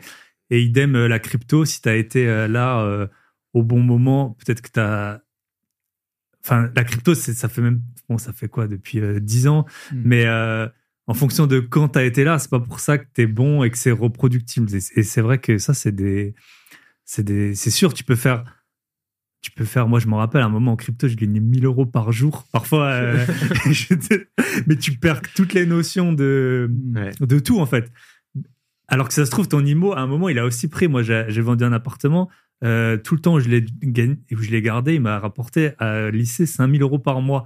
Mais ça n'a rien à voir entre euh, là, tu as ton appli, tu as 1000 euros par jour qui montent, Ouais. et l'appartement que tu revends, c'est des gros chiffres. Bon, tu es content, mais ça, tu perds pas la boule. Alors que la crypto, tu peux vraiment devenir, euh, tu peux vraiment devenir dingue. Ouais. Clairement. C'est. euh, Ouais, non, mais c'est c'est- mais c'est- mais c'est marrant parce que ouais, Oussama, il avait dit d'ailleurs, je crois, dans le podcast de, de Delphine euh, Richissime, que il parlait de son ami ou de sa femme ou de, son- de sa compagne qui investissait en IMO et qui supervisait les travaux des artisans. Il disait, mais je comprends pas, quel... mais c'est c'est- c'est chiant à mourir ce truc, c'est impossible. Tu vois, tu vois, pour lui, c'était le truc Ouais. vraiment impossible, genre inimaginable, quoi. Donc, ouais, bah, à la limite, c'est c'est bien, je trouve qu'il y ait des mondes un peu différents parce que ça fait des gens qui peuvent acheter ton immobilier à bah, c'est ça aussi. à des rendements fixes, tu vois. Tu, chacun, il en faut pour tout le monde, quoi. Si tout le monde Sûr. voulait faire du cash flow euh, de vénère ou machin, voilà. Donc c'est c'est bien, mais c'est vrai que c'est des, euh, c'est des environnements un peu, euh, un peu différents. De... Et on parlait d'investissement. euh, justement, quels sont vos meilleurs investissements et vos pires investissements? Bon, moi, je peux démarrer, c'est assez simple. Euh, euh, le, le pire investissement, c'est celui que, du coup, j'ai jamais pu faire. C'était une. Peut-être que je suis allé un peu vite. Non, on veut des pertes, hein, on veut des pertes On- sèches, nous. hein. Au niveau de la perte sèche, il s'avère que euh, il y a eu une perte sèche de 11 mois de travail. Euh, voilà. J'ai réussi à sortir sans, sans trop de fracas au niveau du portefeuille. Mais euh, bon, c'est une histoire que j'ai déjà racontée sur mon podcast. Mais globalement, euh, un, deux terrains que j'achète à Noisy-le-Sec euh, pour, qui sont affichés 600 000 euros, donc 300 000 chacun. J'arrive à négocier 500 000 les deux. Ça, c'est 10 mois, c'est exactement 10 mois avant le Covid, et vo- voire un petit peu moins. Et, et ouais, j'avais fait ma première coloc, ça avait bien marché. Euh, j'avais réussi à prouver à tout le monde que ouais, j'étais pas complètement fou à faire ce truc-là. Puis maintenant, si ça marche pour 4 chambres, euh, pourquoi je le ferais pas pour 24 chambres? Et donc, du coup, on part sur ce terrain pour construire avec mon père. Donc, on crée la SCI, euh, on y va, on trouve la banque qui va bien, alignement des étoiles de folie, vraiment le, directeur de la banque, sa femme était du même village de 200 habitants que mon père au Portugal. Donc tu sais, tu te dis, ok, là on est bon, donc on a tous les accords à l'oral, etc. Nous on monte les plans. Moi j'apprends ce que c'est un, un, un PLU, j'apprends ce que c'est euh, la, la construction aussi, hein, parce que j'avais fait que de la rénovation. Euh, c'est- C'était bien différent. J'ai la chance d'avoir d'être hyper rassuré sur cette partie-là, parce que mon père il a déjà construit tout seul euh, Hmm. euh, avec ses petites mains. C'est vraiment, on était parti là-dessus. Quand je lui demandais, euh, bon, on en fait 12 ou 24 des salles de bain Il me dit, vas-y, on en fait 24. De toute façon, ça coûte quoi une salle de bain? 500 euros, il me disait. voilà, on en était là. D'accord, ouais, je vois. En batterie, quoi. Ok. C'est ça. Et euh, de toute façon, une fois que les trucs ils sont là, euh, moi je les installe, euh, donc c'est 500 euros. On le fait ou pas? Oui, bah vas-y, 24 salles de bain. Tarif, euh, vas-y. Et, euh, et vraiment, on avait beaucoup, beaucoup bossé sur le sujet. Et là, le Covid arrive. On n'avait pas encore l'offre signée de la banque. Euh, on perd l'offre. euh, du coup, on perd le, le financement globalement. Le mec, il répond plus, il change d'agence. Euh, donc, je me retrouve avec le nouveau directeur d'agence qui est très gentil, mais qui tombe en dépression. Donc là, on est, tu sais que ça commence à sentir mauvais. Je, Plus, tu as dépassé les délais du compromis, Ouais, bien de entendu. Trois, trois décalages des, trois décalages des clauses suspensives. Bien. Et, et le vendeur qui en peut plus, qui était resté dix mois Mhm. avec un, un précédent acheteur. Ah ouais. Euh, donc là, il, ça fait presque deux ans qu'il est là, le mec, le pauvre. Et, euh, je m'en excuse euh, s'il écoute un jour ce, ce podcast. Je promets d'avoir tout fait pour avoir ce financement. Et, euh, et à la fin, je lui dis, écoute, ça marche pas. Plutôt que de me retirer, je suis un peu joueur. Je crois que c'était surtout pour voir, tu vois. J'ai payé pour. J'ai dit genre, franchement, allez, si, si- si tu me le faisais à 290, euh, peut-être que je trouverais un financement, mais là, c'est pas possible. Il me dit, OK pour 290. Versus 1 million au départ, quoi. Versus 6 600 000 au début. C'était trois- deux Ah, deux terrains, 600 pour voilà. les deux. De 600 à 290 pour euh, 600 mètres carrés à Noisy-le-Sec, constructible sur quatre niveaux euh, si on, si on voulait. Euh, pense qu'aujourd'hui, ça vaut un million deux. Juste le Fallait terrain. nous appeler là. Là, tu t'as Il y a t'as pas- raté une n'y opportunité. il y avait pas de podcast encore. Ouais. C'était juste avant le podcast. Mm. Juste avant le démarrage du podcast. Et c'est sûr et certain qu'aujourd'hui, il m'arrive un truc comme ça. Euh, je ressors avec une, un, un cash de, de 2 ou 300 000 juste en vendant le projet et les Ouais, plans. Et à l'époque, j'essaye. Hein, Tu fais une annonce sur le podcast, tu dis voilà, j'ai un terrain à vendre. Mais bien sûr. Et du coup, bah, ouais, je, me, je finis ce truc-là. Euh, mal, du coup, je relance un, un truc bancaire. Je réalise qu'en fait, ça va prendre six mois parce que j'ai changé un montant sur le business plan. C'est bon, ils en peuvent plus. Alors que, Hmm. que je diminue en plus hein, les, Mhm. les charges grandement. Euh, et j'essaye de revendre le projet.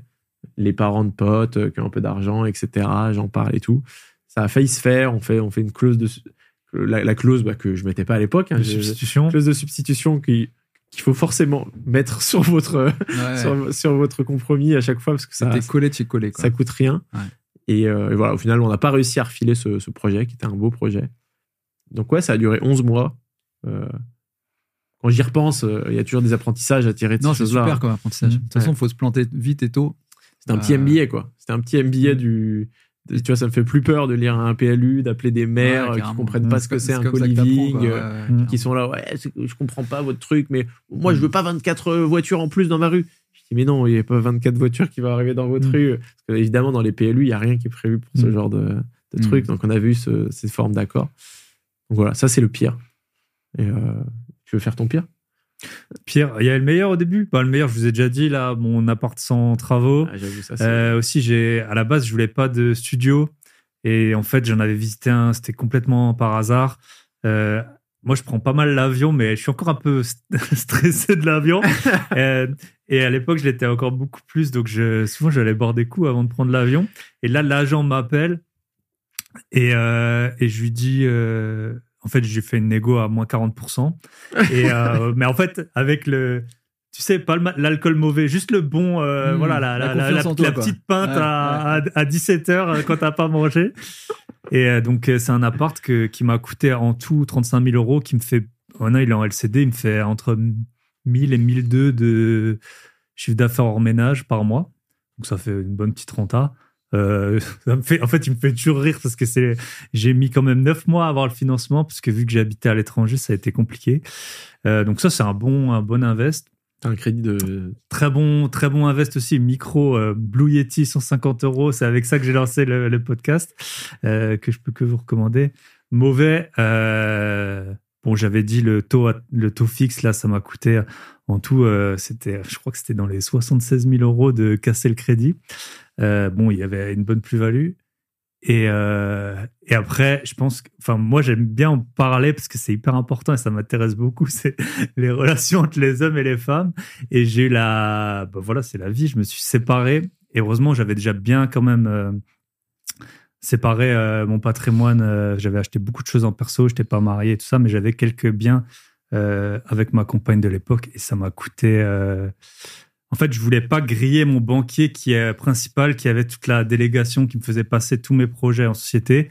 Donc, je suis passé par une autre banque. Ça m'a pris presque un an. Et quand tu te sépares euh, pour deux petits appartements de même pas 100 000 euros chacun, en fait, on venait de les acheter. Donc, moi, je voulais pas les vendre parce qu'on venait de payer le notaire. Et ils tournaient, ils étaient loués et tout. Et ça m'a pris, je pense, au moins 200 appels à la banquière, plus euh, autant de d'emails.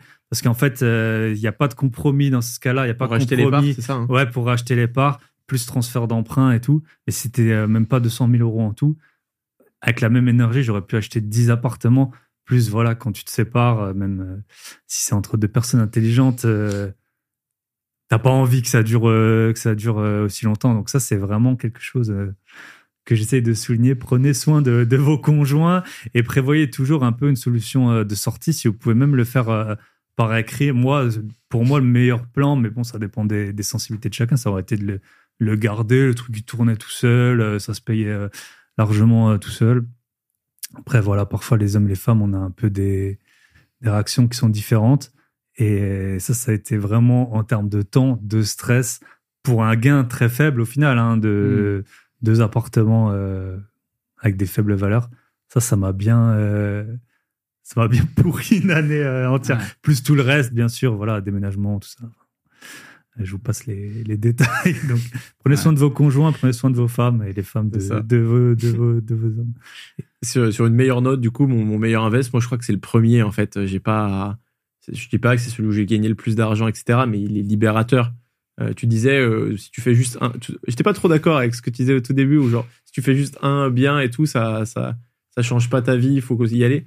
Moi, ça a clairement changé ma vie, ce, ce truc-là. Genre, j'ai fait cette coloc, euh, euh, 168 000 euros, euh, euh, plus euh, les travaux. Enfin, je me, suis- c'est un projet à 200 000 balles où je rentre euh, 2400 euros de, de loyer. Euh, Toi, t'as vraiment changé de vie en plus. Du coup, t'as quitté. et, euh, et moi, à ce moment-là, je venais de quitter mon, mon job, Mm. euh, de me faire virer euh, selon les sensibilités aussi. et, et il fallait du coup que je fasse vite ce, ce crédit. Donc Mm. pareil, euh, c'est de se mettre ce- cette deadline, tu vois, vu que j'avais plus de job, j'ai signé en juillet, euh, 16 juillet, et j'étais, euh, et j'ai quitté mon job début mars, tu vois.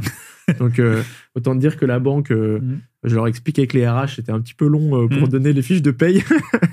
Euh, donc, c'était hyper euh, hyper short et, et ça avec un différé moi j'avais vu les bonnes vidéos YouTube euh, sur le différé Euh, j'ai- j'avais non c'est- j'ai même pas eu ça figure-toi c'est que c'est la banque qui me l'a proposé j'ai Ah ouais, pas demandé bien. de différé Mm. et le Crédit Agricole euh, je, je la remercierai jamais assez euh, cette banquière elle dit vous voulez du différé? Je lui dis euh, ah oui j'en ai entendu parler euh, bah, vous pouvez me faire combien? Elle dit bah on peut vous faire trois ans et donc j'ai pris trois ans de différé après, en plus, je leur ai jamais envoyé de mail. Ils, m'ont, continué six mois de plus. Donc, et donc, j'ai eu presque trois ans et demi de différé où je payais 200 balles de crédit et je rentrais 2400 euros. Et j'étais, je sortais d'études, quoi. Voilà, t'es bien. Et là, t'es en mode, euh, qu'est-ce qui se passe, quoi? Mes potes qui bossaient, ils gagnaient la Mm. même chose que moi. et, moi- C'est ça. et, et, et même moi, je savais pas ce qui se passait, tu vois. En plus, j'ai mis des locataires qui étaient hyper sympas, qui ont hyper bien géré le truc. Quand il y Mm. avait des trucs à bricoler, ils le faisaient eux-mêmes. J'étais là, mais euh, ok, euh, genre, c'est. C'est quoi le glitch? Ouais, C'est quoi le glitch? C'est pour ça que je me lance sur un 24 chambres à ce moment-là. Oui, oui, tu, ouais, tu vas gros ouais, c'est clair. Toi, le, Paco le meilleur, euh, le meilleur, c'était peut-être bah, un arbitrage d'un appart que j'avais acheté en 2017 euh, et que j'ai exploité sans problème euh, sur Saint-Denis-Playel, tu vois, à côté de voilà d'un métro qui allait sortir. 50 000 euros de plus-value sur, euh, tu vois, un achat à 230 et euh, qui se passe bien, voilà, euh, tranquillou. C'est c'est pas un truc euh, énorme, mais franchement, euh, temps et puis bah, le gain derrière, c'est vraiment cool. Le prochain aussi qui s'annonce en achat-revente, ça va être une bonne affaire, je crois. 20% là, de marge sur un truc acheté euh, 85 000, bien en dessous du prix du marché. Mais c'est pas fini, donc je préfère pas dire que c'est une bonne affaire encore. Mais enfin, c'est ça. D'ailleurs, on a un appartement à vendre. D'ailleurs, euh, voilà, on, on a en aparté. Euh, pire investissement en crypto, euh, où j'ai gagné, perdu 500 000 euros. Gagné et perdu. Ah ouais, 500 000. Ouais, 500 000, ça pique hein, quand Ça même. pique. Toi, t'as perdu? Non, j'ai gagné et puis gagné perdu. puis perdu Oui, oui, oui. 500 000 Ouais, tu Ouais. vois, je pouvais racheter ton, ton château dans la Sarthe. là. Ah ouais. Et, euh, et en fait, c'est. Je savais pas que c'était autant. Je savais que t'avais fait. C'est, c'est, ouais, ouais, et c'est, c'est aussi un, un bon apprentissage. Bon, Mm. le, le, le bull run classique, le truc euh, énorme, la volatilité extraordinaire. Et puis euh, un hack aussi sur une partie de ce capital Mm. que j'avais constitué. Mais tu vois, j'en sors euh, avec un. Voilà, sur le coup, tu vois, tu fais pas le Ah, malin. tu mets du temps à t'en remettre. Tu mets hein. du temps, mais en fait, c'est. Bon, maintenant, c'est complètement fini et ça te donne vraiment une autre perspective aussi de tes biais cognitifs Ouais, mais on en a tous. et du, du- de ce qui se passe quand tu es dans, Mm. vraiment dans le haut du vois. Mm. Mais c'est ça, moi, ma- je me rappelle ma mère, parce que je lui racontais un peu là quand je gagnais 1000 euros par jour, elle me disait, mais sors un peu d'argent. Et moi, je- dans ma tête, c'était vraiment, mais tu comprends pas, tu comprends pas ce qui se passe, tu peux pas comprendre. Mais en fait, c'est le, le, le bon sens, euh, pas paysan, mais le bon sens des, des per- Souvent, les gens, ils manquent de bon sens. C'est quand tu à 500 000. Et j'ai un bon ami, c'est pareil, il s'est fait hacker un demi-million d'euros de crypto. Et tu te dis, euh, enfin, voilà, t'as- t'as- je me souviens, d'abord c'était, ouais, on a 30 000, 50 000, 100 000, et là, tu. Non, et après, tu en veux. fait, tu dis euh, pourquoi pas le million. Ouais, voilà, Moi, je me ça. souviens, je m'étais, j'étais arrivé en fait à 700. Je crois que j'étais arrivé à 700, mais tu sais, après, tu te dis, enfin, il y a la fiscalité, donc en net, c'est jamais ça. Et en fait, ton cerveau, il vrille, quoi. Il dit, mais attends, le truc, il est monté de 500 à 700, peut-être en deux jours. Mm. Mais le million, il est là, tu vois. En fait, c'est, vraiment complètement Mais un irréel. million, T'aurais vendu dit- un million? Ouais, ouais, je pense que c'est vraiment tout con, mais je pense que genre, je sais pas d'ailleurs. Enfin, moi, je pense que oui, parce que il y a quand même un truc qui se passe dans ta tête. Peut-être. Quand tu arrives au million, tu dis là, il y a un million, quoi. C'est, juste psychologique. Ouais. Ce qui est complètement ridicule. quoi. Je prends mon million et je me casse. Mais déjà, quand tu as 50 ou 100 000, moi, ma vie, elle avait clairement changé quand j'ai Mhm. revendu les premiers biens. Où là, j'ai eu un invité il y a pas longtemps, pareil, il avait pris euh, un bon ticket en crypto. C'est là où ta vie, elle change. Parce que même si tu as des bons salaires à 5, 6, 7 000 euros par mois, après fiscalité, après, tu es entouré de personnes qui ont souvent des mêmes, les mêmes revenus. Donc au final, tu as économisé quoi? Peut-être 2000, euh, 1000, 2000 euros par mois. Et c'est hyper long d'avoir euh, cette somme. Alors que via la crypto ou euh, les reventes, c'est là où tu as vraiment la grosse bouffée d'oxygène et où tu peux commencer un peu à. En fait, à prendre les meilleures opportunités parce que tu es prêt à, s'il faut, tu peux acheter sans clause suspensive. S'il faut, tu peux mettre plus d'apport parce que, le, comme ton terrain, si tu avais eu 100 000, euh, 100 000 euros à mettre, peut-être que le financement y passait. euh, C'est le capital quoi, qui crée Ouais. l'opportunité de ouf. et, et c'est ça. Et je les avais déjà mis, les 100 000. Mais ça ne suffisait pas. Qu'est-ce que, euh, qu'est-ce que euh, votre communauté ignore de vous, un truc euh, que vous êtes prêt à partager, que personne ne sait, quoi? Bon, euh, pas euh, évidemment les trucs euh, qu'on n'a pas envie de savoir. Moi, je pense qu'il y a deux, deux trucs. Le premier, il y en a quand même qui le savent et je m'expose pas dessus, c'est que ma compagne, je l'ai rencontrée grâce au podcast. Euh, Comment? donc voilà, on la salue, on l'embrasse et c'est super, euh, super euh, utile d'avoir quelqu'un qui comprend qu'il faut, euh, bah, qu'il faut aller s'occuper d'un chantier un dimanche et tout ça. Donc, Ou d'un podcast. donc voilà, lancez un podcast, vous aurez, euh, vous aurez euh, une vie épanouie. Encore vous un, aurez des amis, des, encore un nouveau concept de podcast à lancer euh, pour Mythique. euh, où tu fais Ouais. rencontrer des gens sur des Ouais. réunions. euh, ouais, sur des réunions de chantier tout ça. ouais, ça, c'est autre chose. Donc ça, c'est bon. Après, on en parle. Enfin, ça sert à rien de s'exposer non plus trop, mais c'est quand même euh, un, un gros plus dans ma vie. Et l'autre euh, anecdote, je pense que là, alors là, quasiment personne le sait, c'est qu'à un moment, mon associé et moi, je sais pas combien on avait d'appartements, peut-être au moins, au moins 20 lots, 25 peut-être. Aucun de nous deux, donc c'était pendant euh, justement ma première séparation, aucun de nous deux n'avait de logement parce que tous les deux on avait des vies sentimentales très compliquées et donc on était chez le notaire avec l'adresse de nos parents alors qu'on avait déjà été au moins 6-7 fois cette année chez, chez la même notaire. Et, et on était tous les deux, moi j'allais de Airbnb en Airbnb, je voyageais, je télétravaillais et tout ça, j'avais pas de logement et j'étais en train d'acheter peut-être ouais, le sixième logement de l'année. Et, et mon associé, pareil. Donc, c'était vraiment les, les deux idiots avec les, en plus tous les logements loués. Donc, on pouvait même pas, on pouvait même pas habiter dans, dans un de ceux qu'on avait. Et, euh, et voilà, avec sans, sans adresse, euh, sans adresse fixe. Depuis, on s'est de nouveau endetté et on a des, des logements. Vas-y, Paco, je te laisse. Je suis encore en train de réfléchir. D'accord, attends, je vais te faire. O dia em que a capoeira sofreu. Foi quando falaram que Bimba, mestre da Bahia, morreu. Ça, c'était le chant de capoeira que je chante souvent. Euh, Bah, pas celui d'ailleurs, mais plusieurs en fait. Dans la douche, euh, quand je suis stressé. et le truc, c'est, ouais, en fait, j'ai fait de la capo pendant 15 ans. Et- Au Brésil et, et je suis allé au Brésil souvent, ouais. Et, et du coup, euh, bah, je chante, quand je suis un peu stressé, je chante Hein un peu ça, ça me délivre, tu vois. Mais d'où le Brésil, d'où le truc, quand on parlait Ok. d'Edith tout à l'heure et tout ça. Você C'est fala que- português muito bem. Sim, eu falo sim, cara. et voilà, donc je le dis pas souvent, mais euh, c'est un truc que j'aimerais bien remettre d'ailleurs, parce que depuis avec les enfants, j'ai pas eu trop le temps d'en faire. Mais c'est Du super chant ou de la capoeira? Non, de la capoeira, mais c'est- ça vient ensemble, tu Voilà. vois, ça ça vient ensemble un petit peu de, de, de- de- de ce truc-là. Donc, euh, voilà quoi. Allez, allez, balance. Ça ça m'a donné une idée, tu vois. Vas-y. Euh, moi, j'ai beaucoup chanté quand j'étais petit aussi. Euh, Ah, ça envoie les dossiers. hein. ah, ça envoie du dos, celui-ci, il est jamais Non, sorti. J'avais d'autres idées, mais j'ai tellement parlé sur mon podcast que j'ai déjà tout Tu balancé. bien visé, ouais. Ah putain, je viens de voir qu'il y avait des petites lumières. Eh sur- oui, il y a Ah, des LED. Et j'ai pas fait semblant. hein. Magnifique. La Attends, Rolex brille pas autant. hein. Je, l'ai- je, le- je remets le bonnet pour me confier Regardez ça. sur ce moment de ma vie. Attention, les stromboscopes. Écoute, ouais, j'ai fait beaucoup de musique quand j'étais petit. Euh, mais genre, c'était euh, 3-4 heures de guitare par semaine, plus le solfège, plus euh, le, du chant en chorale. Et il s'avère que avant de muer, j'étais hyper bon. Euh, tu vois, genre, je me suis retrouvé soliste sur des, euh, sur des, euh, en face de, de salles de 400-500 personnes à chanter en russe.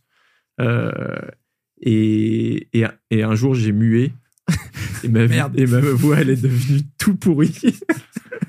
et je me suis complètement, euh, complètement arrêté euh, de chanter à ce moment-là. Hmm. Euh, donc voilà, euh, un peu le- la petite anecdote. Il y en a une autre que j'ai peut-être raconté une fois sur le podcast, c'est la, la manière dont j'ai dont j'ai gagné mes premiers euros quand, quand j'avais genre euh, 12 ans peut-être ou 12-13 ans. Ma mère, elle m'avait pris un, un forfait bloqué euh, Universal Mobile euh, et, et j'avais genre 24 euros par mois euh, et c'était il était cumulable à l'infini, chose qui était assez peu euh, courant parce que la plupart des la plupart tu pouvais mettre ton forfait sur le mois d'après mais ça s'arrêtait là. Et moi qui n'étais pas du tout qui détestais un peu le téléphone, elle m'en avait juste donné un pour euh, au cas où je loupe le bus ou machin. Je me retrouve au bout d'un an avec euh, 150 balles euh, sur euh, de crédit, tu vois, tu pouvais voir ton crédit. Et je me dis merde. euh, C'est comme 10 000 aujourd'hui. Ouais, c'est ça. Mais quand t'es 150 balles à 12 ans, c'était énorme, tu vois. Et je me dis, comment on peut récupérer cet argent, tu vois? Je, je lui demande à ma mère, elle me dit, bah non, tu peux pas, euh, c'est comme ça, bah, machin et tout. Plus je voyais qu'il y avait des forfaits qui sortaient, qui étaient un peu mieux et tout, donc on allait arrêter ce forfait. Et je dis, mais comment, comment je peux faire pour, euh, pour utiliser cet argent? En plus, c'était un forfait bloqué, hein, t'as pas de, de fees en plus pour les parents, machin. Je commence par appeler un, un numéro sur euh, euh, Attention à la marche, je me souviens. Euh, Il y avait, tu sais, les jeux concours, Ouais, euh, machin. Hmm. Gagner une Je, télé. je me fais prendre 5 balles en 2 minutes. euh, il se passe rien dans ma vie. Je suis là, ok, ça c'est une énorme arnaque. Et là, je commence à me fouiner sur des, sur des forums et, euh, et j'arrive et je trouve une solution. Donc, le- il y a un gars qui il y a un forum sur comment euh, arna- arnaquer les gens avec des numéros surtaxés. Et, euh, et, je, et je me dis, bah, en fait, c'est ça que je vais faire. Donc, j'ai j'ai créé un, un numéro surtaxé et je me suis appelé moi-même. Euh, et donc, tu avais plusieurs formules, genre, Mm. T'avais des trucs où ils pouvaient te prendre genre 10 balles par minute. euh, Hmm. Sauf que là, la, la plateforme, elle prenait 50% de commission. Et t'avais d'autres trucs où ils te prenaient euh, euh, 2 balles de l'heure ou machin. Mais là, c'était, ils prenaient que 10% de, de commission.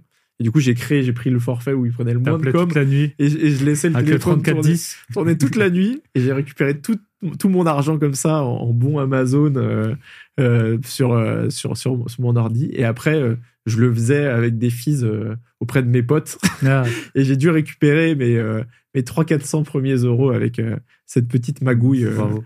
De, de numéros euh, sur ton démarrage d'entrepreneur. On peut peut-être dire Mais ça. on l'a ouais. tous, on l'a tous. Moi, c'était, j'achetais, et je revendais des vélos. J'étais étudiant à Strasbourg, ville très écolo maintenant, et ça l'a toujours été. Donc, Mm. j'achetais dans des villes un peu sinistrées des vélos, 5 euros. Je les revendais euh, 80, 90. euh, Je les lavais. euh, On avait le temps. Je prenais les photos Ouais. quand il faisait beau. Toi, Paco, tes premiers revenus? Mes premiers revenus, euh, c'est des, euh, sur des, euh, des achats-reventes aussi, des fanions de basket. Ok. Ok. À l'époque, c'était les- c'était la mode. Tu sais, Ouais. si tu te souviens, ça venait des États-Unis, ils ont tout ça, tu sais, les- aux US. ça. Et donc, j'achetais et je revendais des fanions. euh, Tu les achetais où? euh, Je les achetais, c'était chez Decathlon, je crois, à l'époque.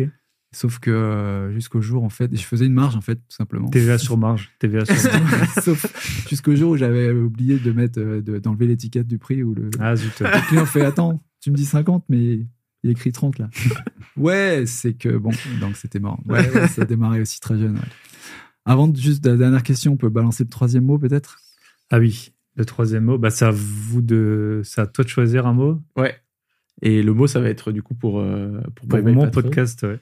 Et écoute, euh, bah, le mot, ça va être vélo. Vélo. Vélo. En plus, euh, voilà, il y a la petite anecdote qui va avec. Donc, on rappelle les trois mots. Non, je rigole. On va vous laisser galérer. c'est Voilà. bon.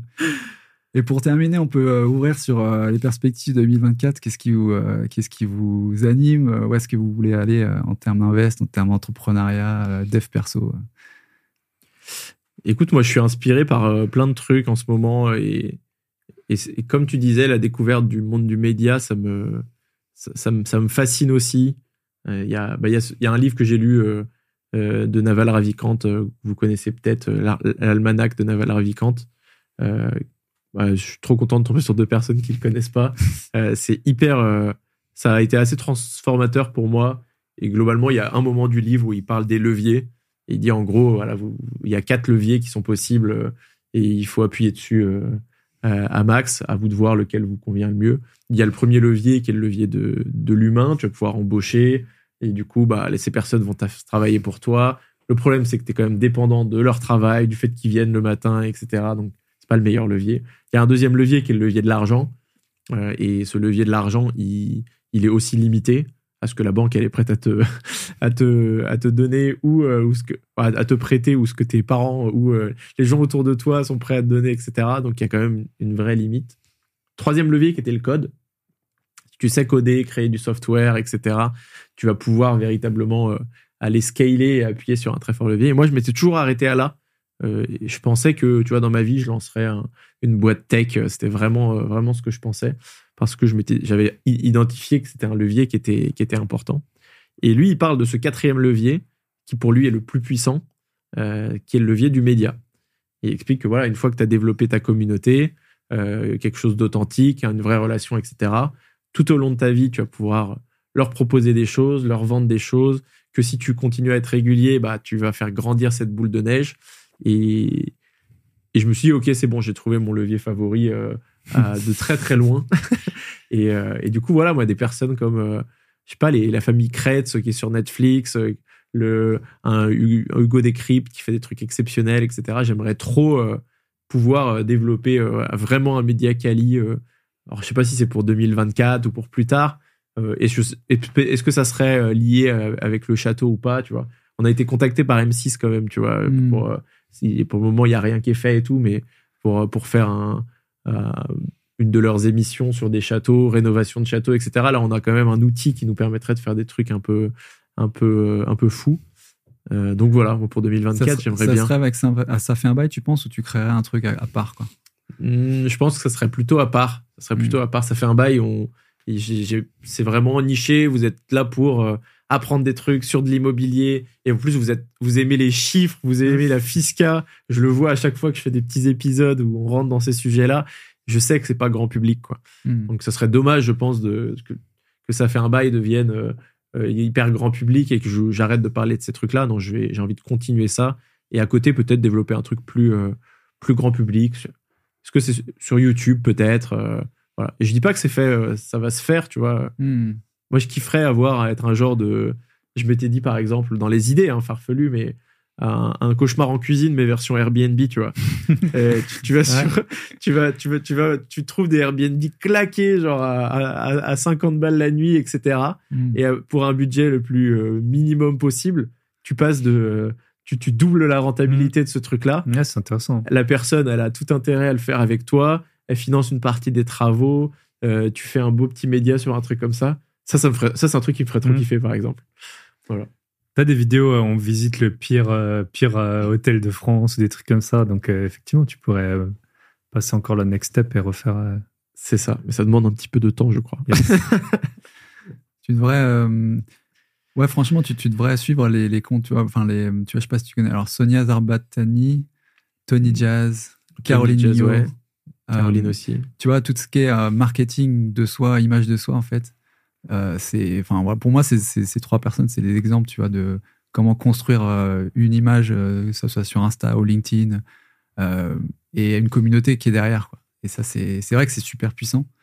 Et c'est marrant parce que c'est un truc qui est constamment. Je crois que bah, toute cette année, c'était dans ma tête aussi de cette, cette idée de, de lier euh, le média avec la communauté, de créer quelque chose en fait euh, au-delà de juste euh, de, de- comment dire de la relation bilatérale qui est euh, je te donne du contenu, tu écoutes du contenu, tu vois. Mais créer quelque chose autour de ça. Et c'est pour ça que je trouvais int- intéressant ta, ta- ton initiative aussi, Thibaut, sur euh, la boîte à outils, l'abonnement, le machin, Mhm. parce que c'est un truc constamment, je me, tu vois, ça pourrait être un modèle aussi que je me dis qui pourrait donner de la valeur, tu vois, dans tous les sens, de pas juste euh, euh, pour, pour tout le monde, en fait, si tu veux. Et c'est vrai que ça, c'est un axe aussi que je pense qu'il va pas mal m'animer en, 2000, euh, en 2024. quoi. Même si j'ai d'autres euh, objectifs plus terre à terre qui sont. Déjà euh, revendre euh, le projet en cours. et j'en ai deux en fait. J'ai deux, deux projets actuellement Mmh. en, en cours à, à revendre et faire ouais faire du marchand. Moi, j'aimerais bien dégager 100 000 de marge en marchand parce que là, j'ai- j'ai- je suis dessus depuis une année. Euh, j'ai pas eu enfin, pu aller aussi loin dans cette activité à cause entre guillemets du podcast. Ouais. Euh, mais Plus la hausse des taux. plus ouais mais ouais c'est plus le temps que j'ai pas pu y Mm. mettre en fait et euh, et mon but peut-être ça sera sur 2024 ou autre mais c'est pareil c'est tu vois entre l'activité podcast et l'activité euh, la IMO bah, en l'occurrence c'est euh, achat revente de marchands je pense aussi qu'il y a, y des il y a des ponts qui peuvent se créer il y a de la synergie qui peut Mm. qui peut arriver Ouais. et et je l'ai pas encore fait parce que j'ai besoin peut-être moi de aussi de maîtriser complètement les OP sur le terrain en marchand pour pouvoir être à l'aise après pour euh, inclure d'autres personnes mais il y a énormément de ressources que ce soit euh, voilà, que ça- ça- enfin, il y a plein d'investisseurs et qui seraient intéressés pour participer sur des deals. On a déjà des gens qui, qui cherchent des, euh, qui, qui- qui cherchent à avoir nos avis sur, sur des deals. Tu sais, on anime des ateliers avec Léo, qui est un marchand euh, chevronné, et, euh, et on sait qu'il y a une dynamique qui se crée là-dessus. Et franchement, pour le moment, on cueille pas ça, on n'en profite pas, et c'est quand même dommage, quoi. Donc, euh. C'est vrai que moi, bah maintenant, en plus, toi, tu as montré la voie, mais même, on y est- forcément, on y pense qu'on a une communauté de, bah, de faire des projets ensemble. C'est un, un bon truc. Après, c'est, euh, faut, c'est toujours dur de voir la répartition, qui fait quoi? Ouais. Parce que nous, on a, enfin, moi, j'ai à la fois pas de temps et je suis très endetté. Alors, après, euh, voilà, j'ai deux, j'ai la communauté, j'ai des revenus qui sont quand même, euh, qui sont quand même, euh, Confortable. confortable, on va Mhm. dire. Mais ça, c'est un, je pense que c'est un point, bah, on voit bien, de rien, je pense que tu en retires beaucoup, et pas que financièrement, de, de tout ton projet. Donc ça, c'est une idée. Moi, j'ai bah, le podcast privé, la boîte à outils des investisseurs. On est, on est vraiment, euh, on, a, on a vraiment fait un truc bien. En plus, je le fais avec mon associé qui est parti au Canada, donc ça nous fait un projet commun. Et je pense que ça, c'est aussi, euh, si j'avais plus de temps, peut-être j'aurais un second podcast avec lui, parce que ben, quand, on, quand on devient adulte, mais de rien, on a souvent en mangeant, enfin, les amis, en gros, soit tu, tu, tu manges ensemble, soit tu vas au bar ensemble, soit tu fais du sport, euh, du sport ensemble. Et c'est un peu ce qu'on peut perdre. Donc, nous, ça perdure comme ça. Et vraiment avoir, parce que les podcasts, c'est, il y a de la technique et du mindset, mais vraiment avoir, euh, comme là, on a déjà, je sais pas, une vingtaine d'épisodes vraiment très focus, lire un PLU, toucher les subventions de l'ANA, d'action logement, refaire des, des immeubles et tout ça. Donc ça, je pense qu'on va, on va pousser. Je pense que ça va être ma dernière année où je vais beaucoup voyager. Là, j'étais dans 12 pays euh, encore cette année. C'est Euh, bon, il devient écolo. Alors, c'est pas l'écologie, mais c'est... euh, bon, après, là, je commence à avoir été dans pas mal d'endroits où je voulais aller. Euh, La bucket list, ça y est, elle est on, remplie. on- ouais, voilà, on vieillit, on vieillit aussi. Peut-être que j'aurai des projets, d'autres projets, donc soit, euh, soit pro, soit perso. Et, euh, et après, je pense que je vais aussi assister à un peu moins d'événements. Là, j'en ai fait beaucoup des événements IMO. Alors, quand j'organise, j'adore. J'adore aussi y aller parce que du coup, il n'y a pas besoin d'organiser, tu rencontres plein de gens. Mais c'est assez usant. Mine de rien, je pense que j'en ai fait. Là, j'ai vu sur ma rétrospective SNCF que mon voyage préféré, c'était euh, d'aller à Paris, alors que j'y étais que pour des événements, euh, que pour des événements. Et puis ils m'ont dit que j'étais très écolo, alors que j'étais dans, dans- j'étais en Amérique du Sud, j'étais à l'île Maurice. euh, et euh, mais ouais, je pense que ça va être ma dernière année de gros grosse session voyage. Et puis ben ouais, pousser sur le podcast privé. Ah et je repars. là, j'ai j'avais acheté un peu plus d'un million d'euros d'immobilier en 2022. 2023, j'ai fait une pause. ben, on peut pas tout faire. Et là, j'ai rappelé euh, des agents euh, cette semaine. Parce que là, je, à mon, après, c'est mon avis, euh, l'inflation, elle a beaucoup baissé en Europe, les taux. Je pense qu'on est vraiment euh, au, Au taquet, quoi. au taquet. Mm. Et donc, les prix, franchement, je le vois encore. j'ai rédigé une offre d'achat pour quelqu'un cette semaine à Strasbourg. On a pu négocier plus de 15%. Même, je trouve encore trop cher, donc on va pas y aller. Mais avant, tu négociais pas 15% euh, Mm. à Strasbourg sur Ouais. un T2. Euh, moi, les élèves qu'on qu'on suit, alors c'est sûr, les financements, ils sont plus chers, mais euh, ils payent des trucs. Franchement, on peut négocier en ce moment. Faut euh, y aller, ouais, ouais. Surtout par rapport à il y a un an, mais du moins 20, moins 25, parce que les prix ils avaient vraiment gonflé. C'était un peu comme la bulle crypto. Euh, donc, quitte à après, ben, on- personne n'a de boule de cristal, mais je pense que les taux, ils... tant que ça se sait pas trop que les taux, ils vont. L'idéal pour moi serait que pendant six mois, ils restent comme ça, que je rachète encore trois, quatre trucs. Et, euh, et après qu'ils rebaissent, après on refinancera ou on revendra. Euh, Les vendeurs, préparez-vous à avoir les appels de Thibaut. Voilà, Ça va, c'est ça. faire- ça va piquer. Ça. Et des bonnes petites euh, offres de bâtards euh, qui arrivent, qui sont euh, Avec le concomitantes. sourire, toujours. Voilà. Jure. voilà. Cool, cool. Bon, on a fait un bon petit tour, là. Ouais, Euh, ça m'a fait trop plaisir de, de vous voir et puis d'être ici. Merci à Paco. Pierre sympa, pour, merci pour l'initiative, Paco. Bah non, on merci on devait lancer une boîte aussi, je crois, des, des pilules, euh, Ouais. des pilules pour de la rentabilité immobilière. euh, Rentamax. oui, Rentamax. ouais, ouais, Rentamax. Donc, un Euh, petit, donc petit ça, code promo. Ouais. Ça, c'est quand, une fois qu'on a déjà tout dit, qu'on a dit qu'on voulait pas être, on voulait faire les choses bien, qu'on voulait pas faire d'escroquerie. Voilà. On lance avec le code promo Rentamax, euh, 15%, Moi, 80%. 15% de Sur renta. une pilule qui vous offre euh, chaque pilule 1% de renta supplémentaire. vous pouvez en prendre 10 par jour. Bah, merci à ceux qui nous écoutent, surtout encore, et qui Ouais. nous regardent, parce qu'en général, les les fins d'épisodes, on sait comment c'est. hein. Euh, Mhm. C'est souvent skippé. Donc, merci à vous. Et puis, euh, on en fera une prochaine. sûrement. Mais bien sûr, et à très bientôt. Carrément. Peut-être dans le château, vu qu'on est actionnaires Co- à différents, à différents niveaux. Le Châtelain, on se fera, euh, bah ouais, Pâques, euh, le jour de l'an. euh, on a plein de. On, on va se trouver une tenue à chaque fois. Et les podcasts déguisés, il y a un vrai concept. Ouais, euh, je pense que, on je crame. pense que ça, 2024, ça va être ça. Merci Allez, à très vite. Merci. Ciao. Bye.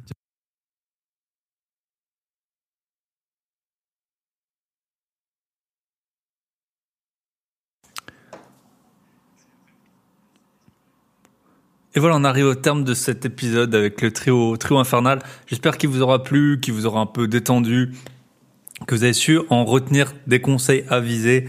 Euh, on, à nous trois, on a dû recevoir peut-être 300 ou 400 euh, invités. Donc, on a, on a tiré la quintessence de tout ça. Comme toujours, podcast privé la boîte à outils des investisseurs. N'hésitez pas à nous rejoindre. Et sinon, prenez soin de vous. Prenez soin de vos proches en leur envoyant cet épisode et tous les autres épisodes de Bobby Patron. Prenez soin de vos gros billets et à très bientôt pour le dernier épisode de l'année. Je pense pas que ce sera un épisode bilan, mais euh, on sait jamais. Mais je pense pas que ce sera un épisode bilan. Ce sera peut-être avec un autre podcaster que vous m'avez demandé et redemandé. À très bientôt. Bye bye et bonne fête.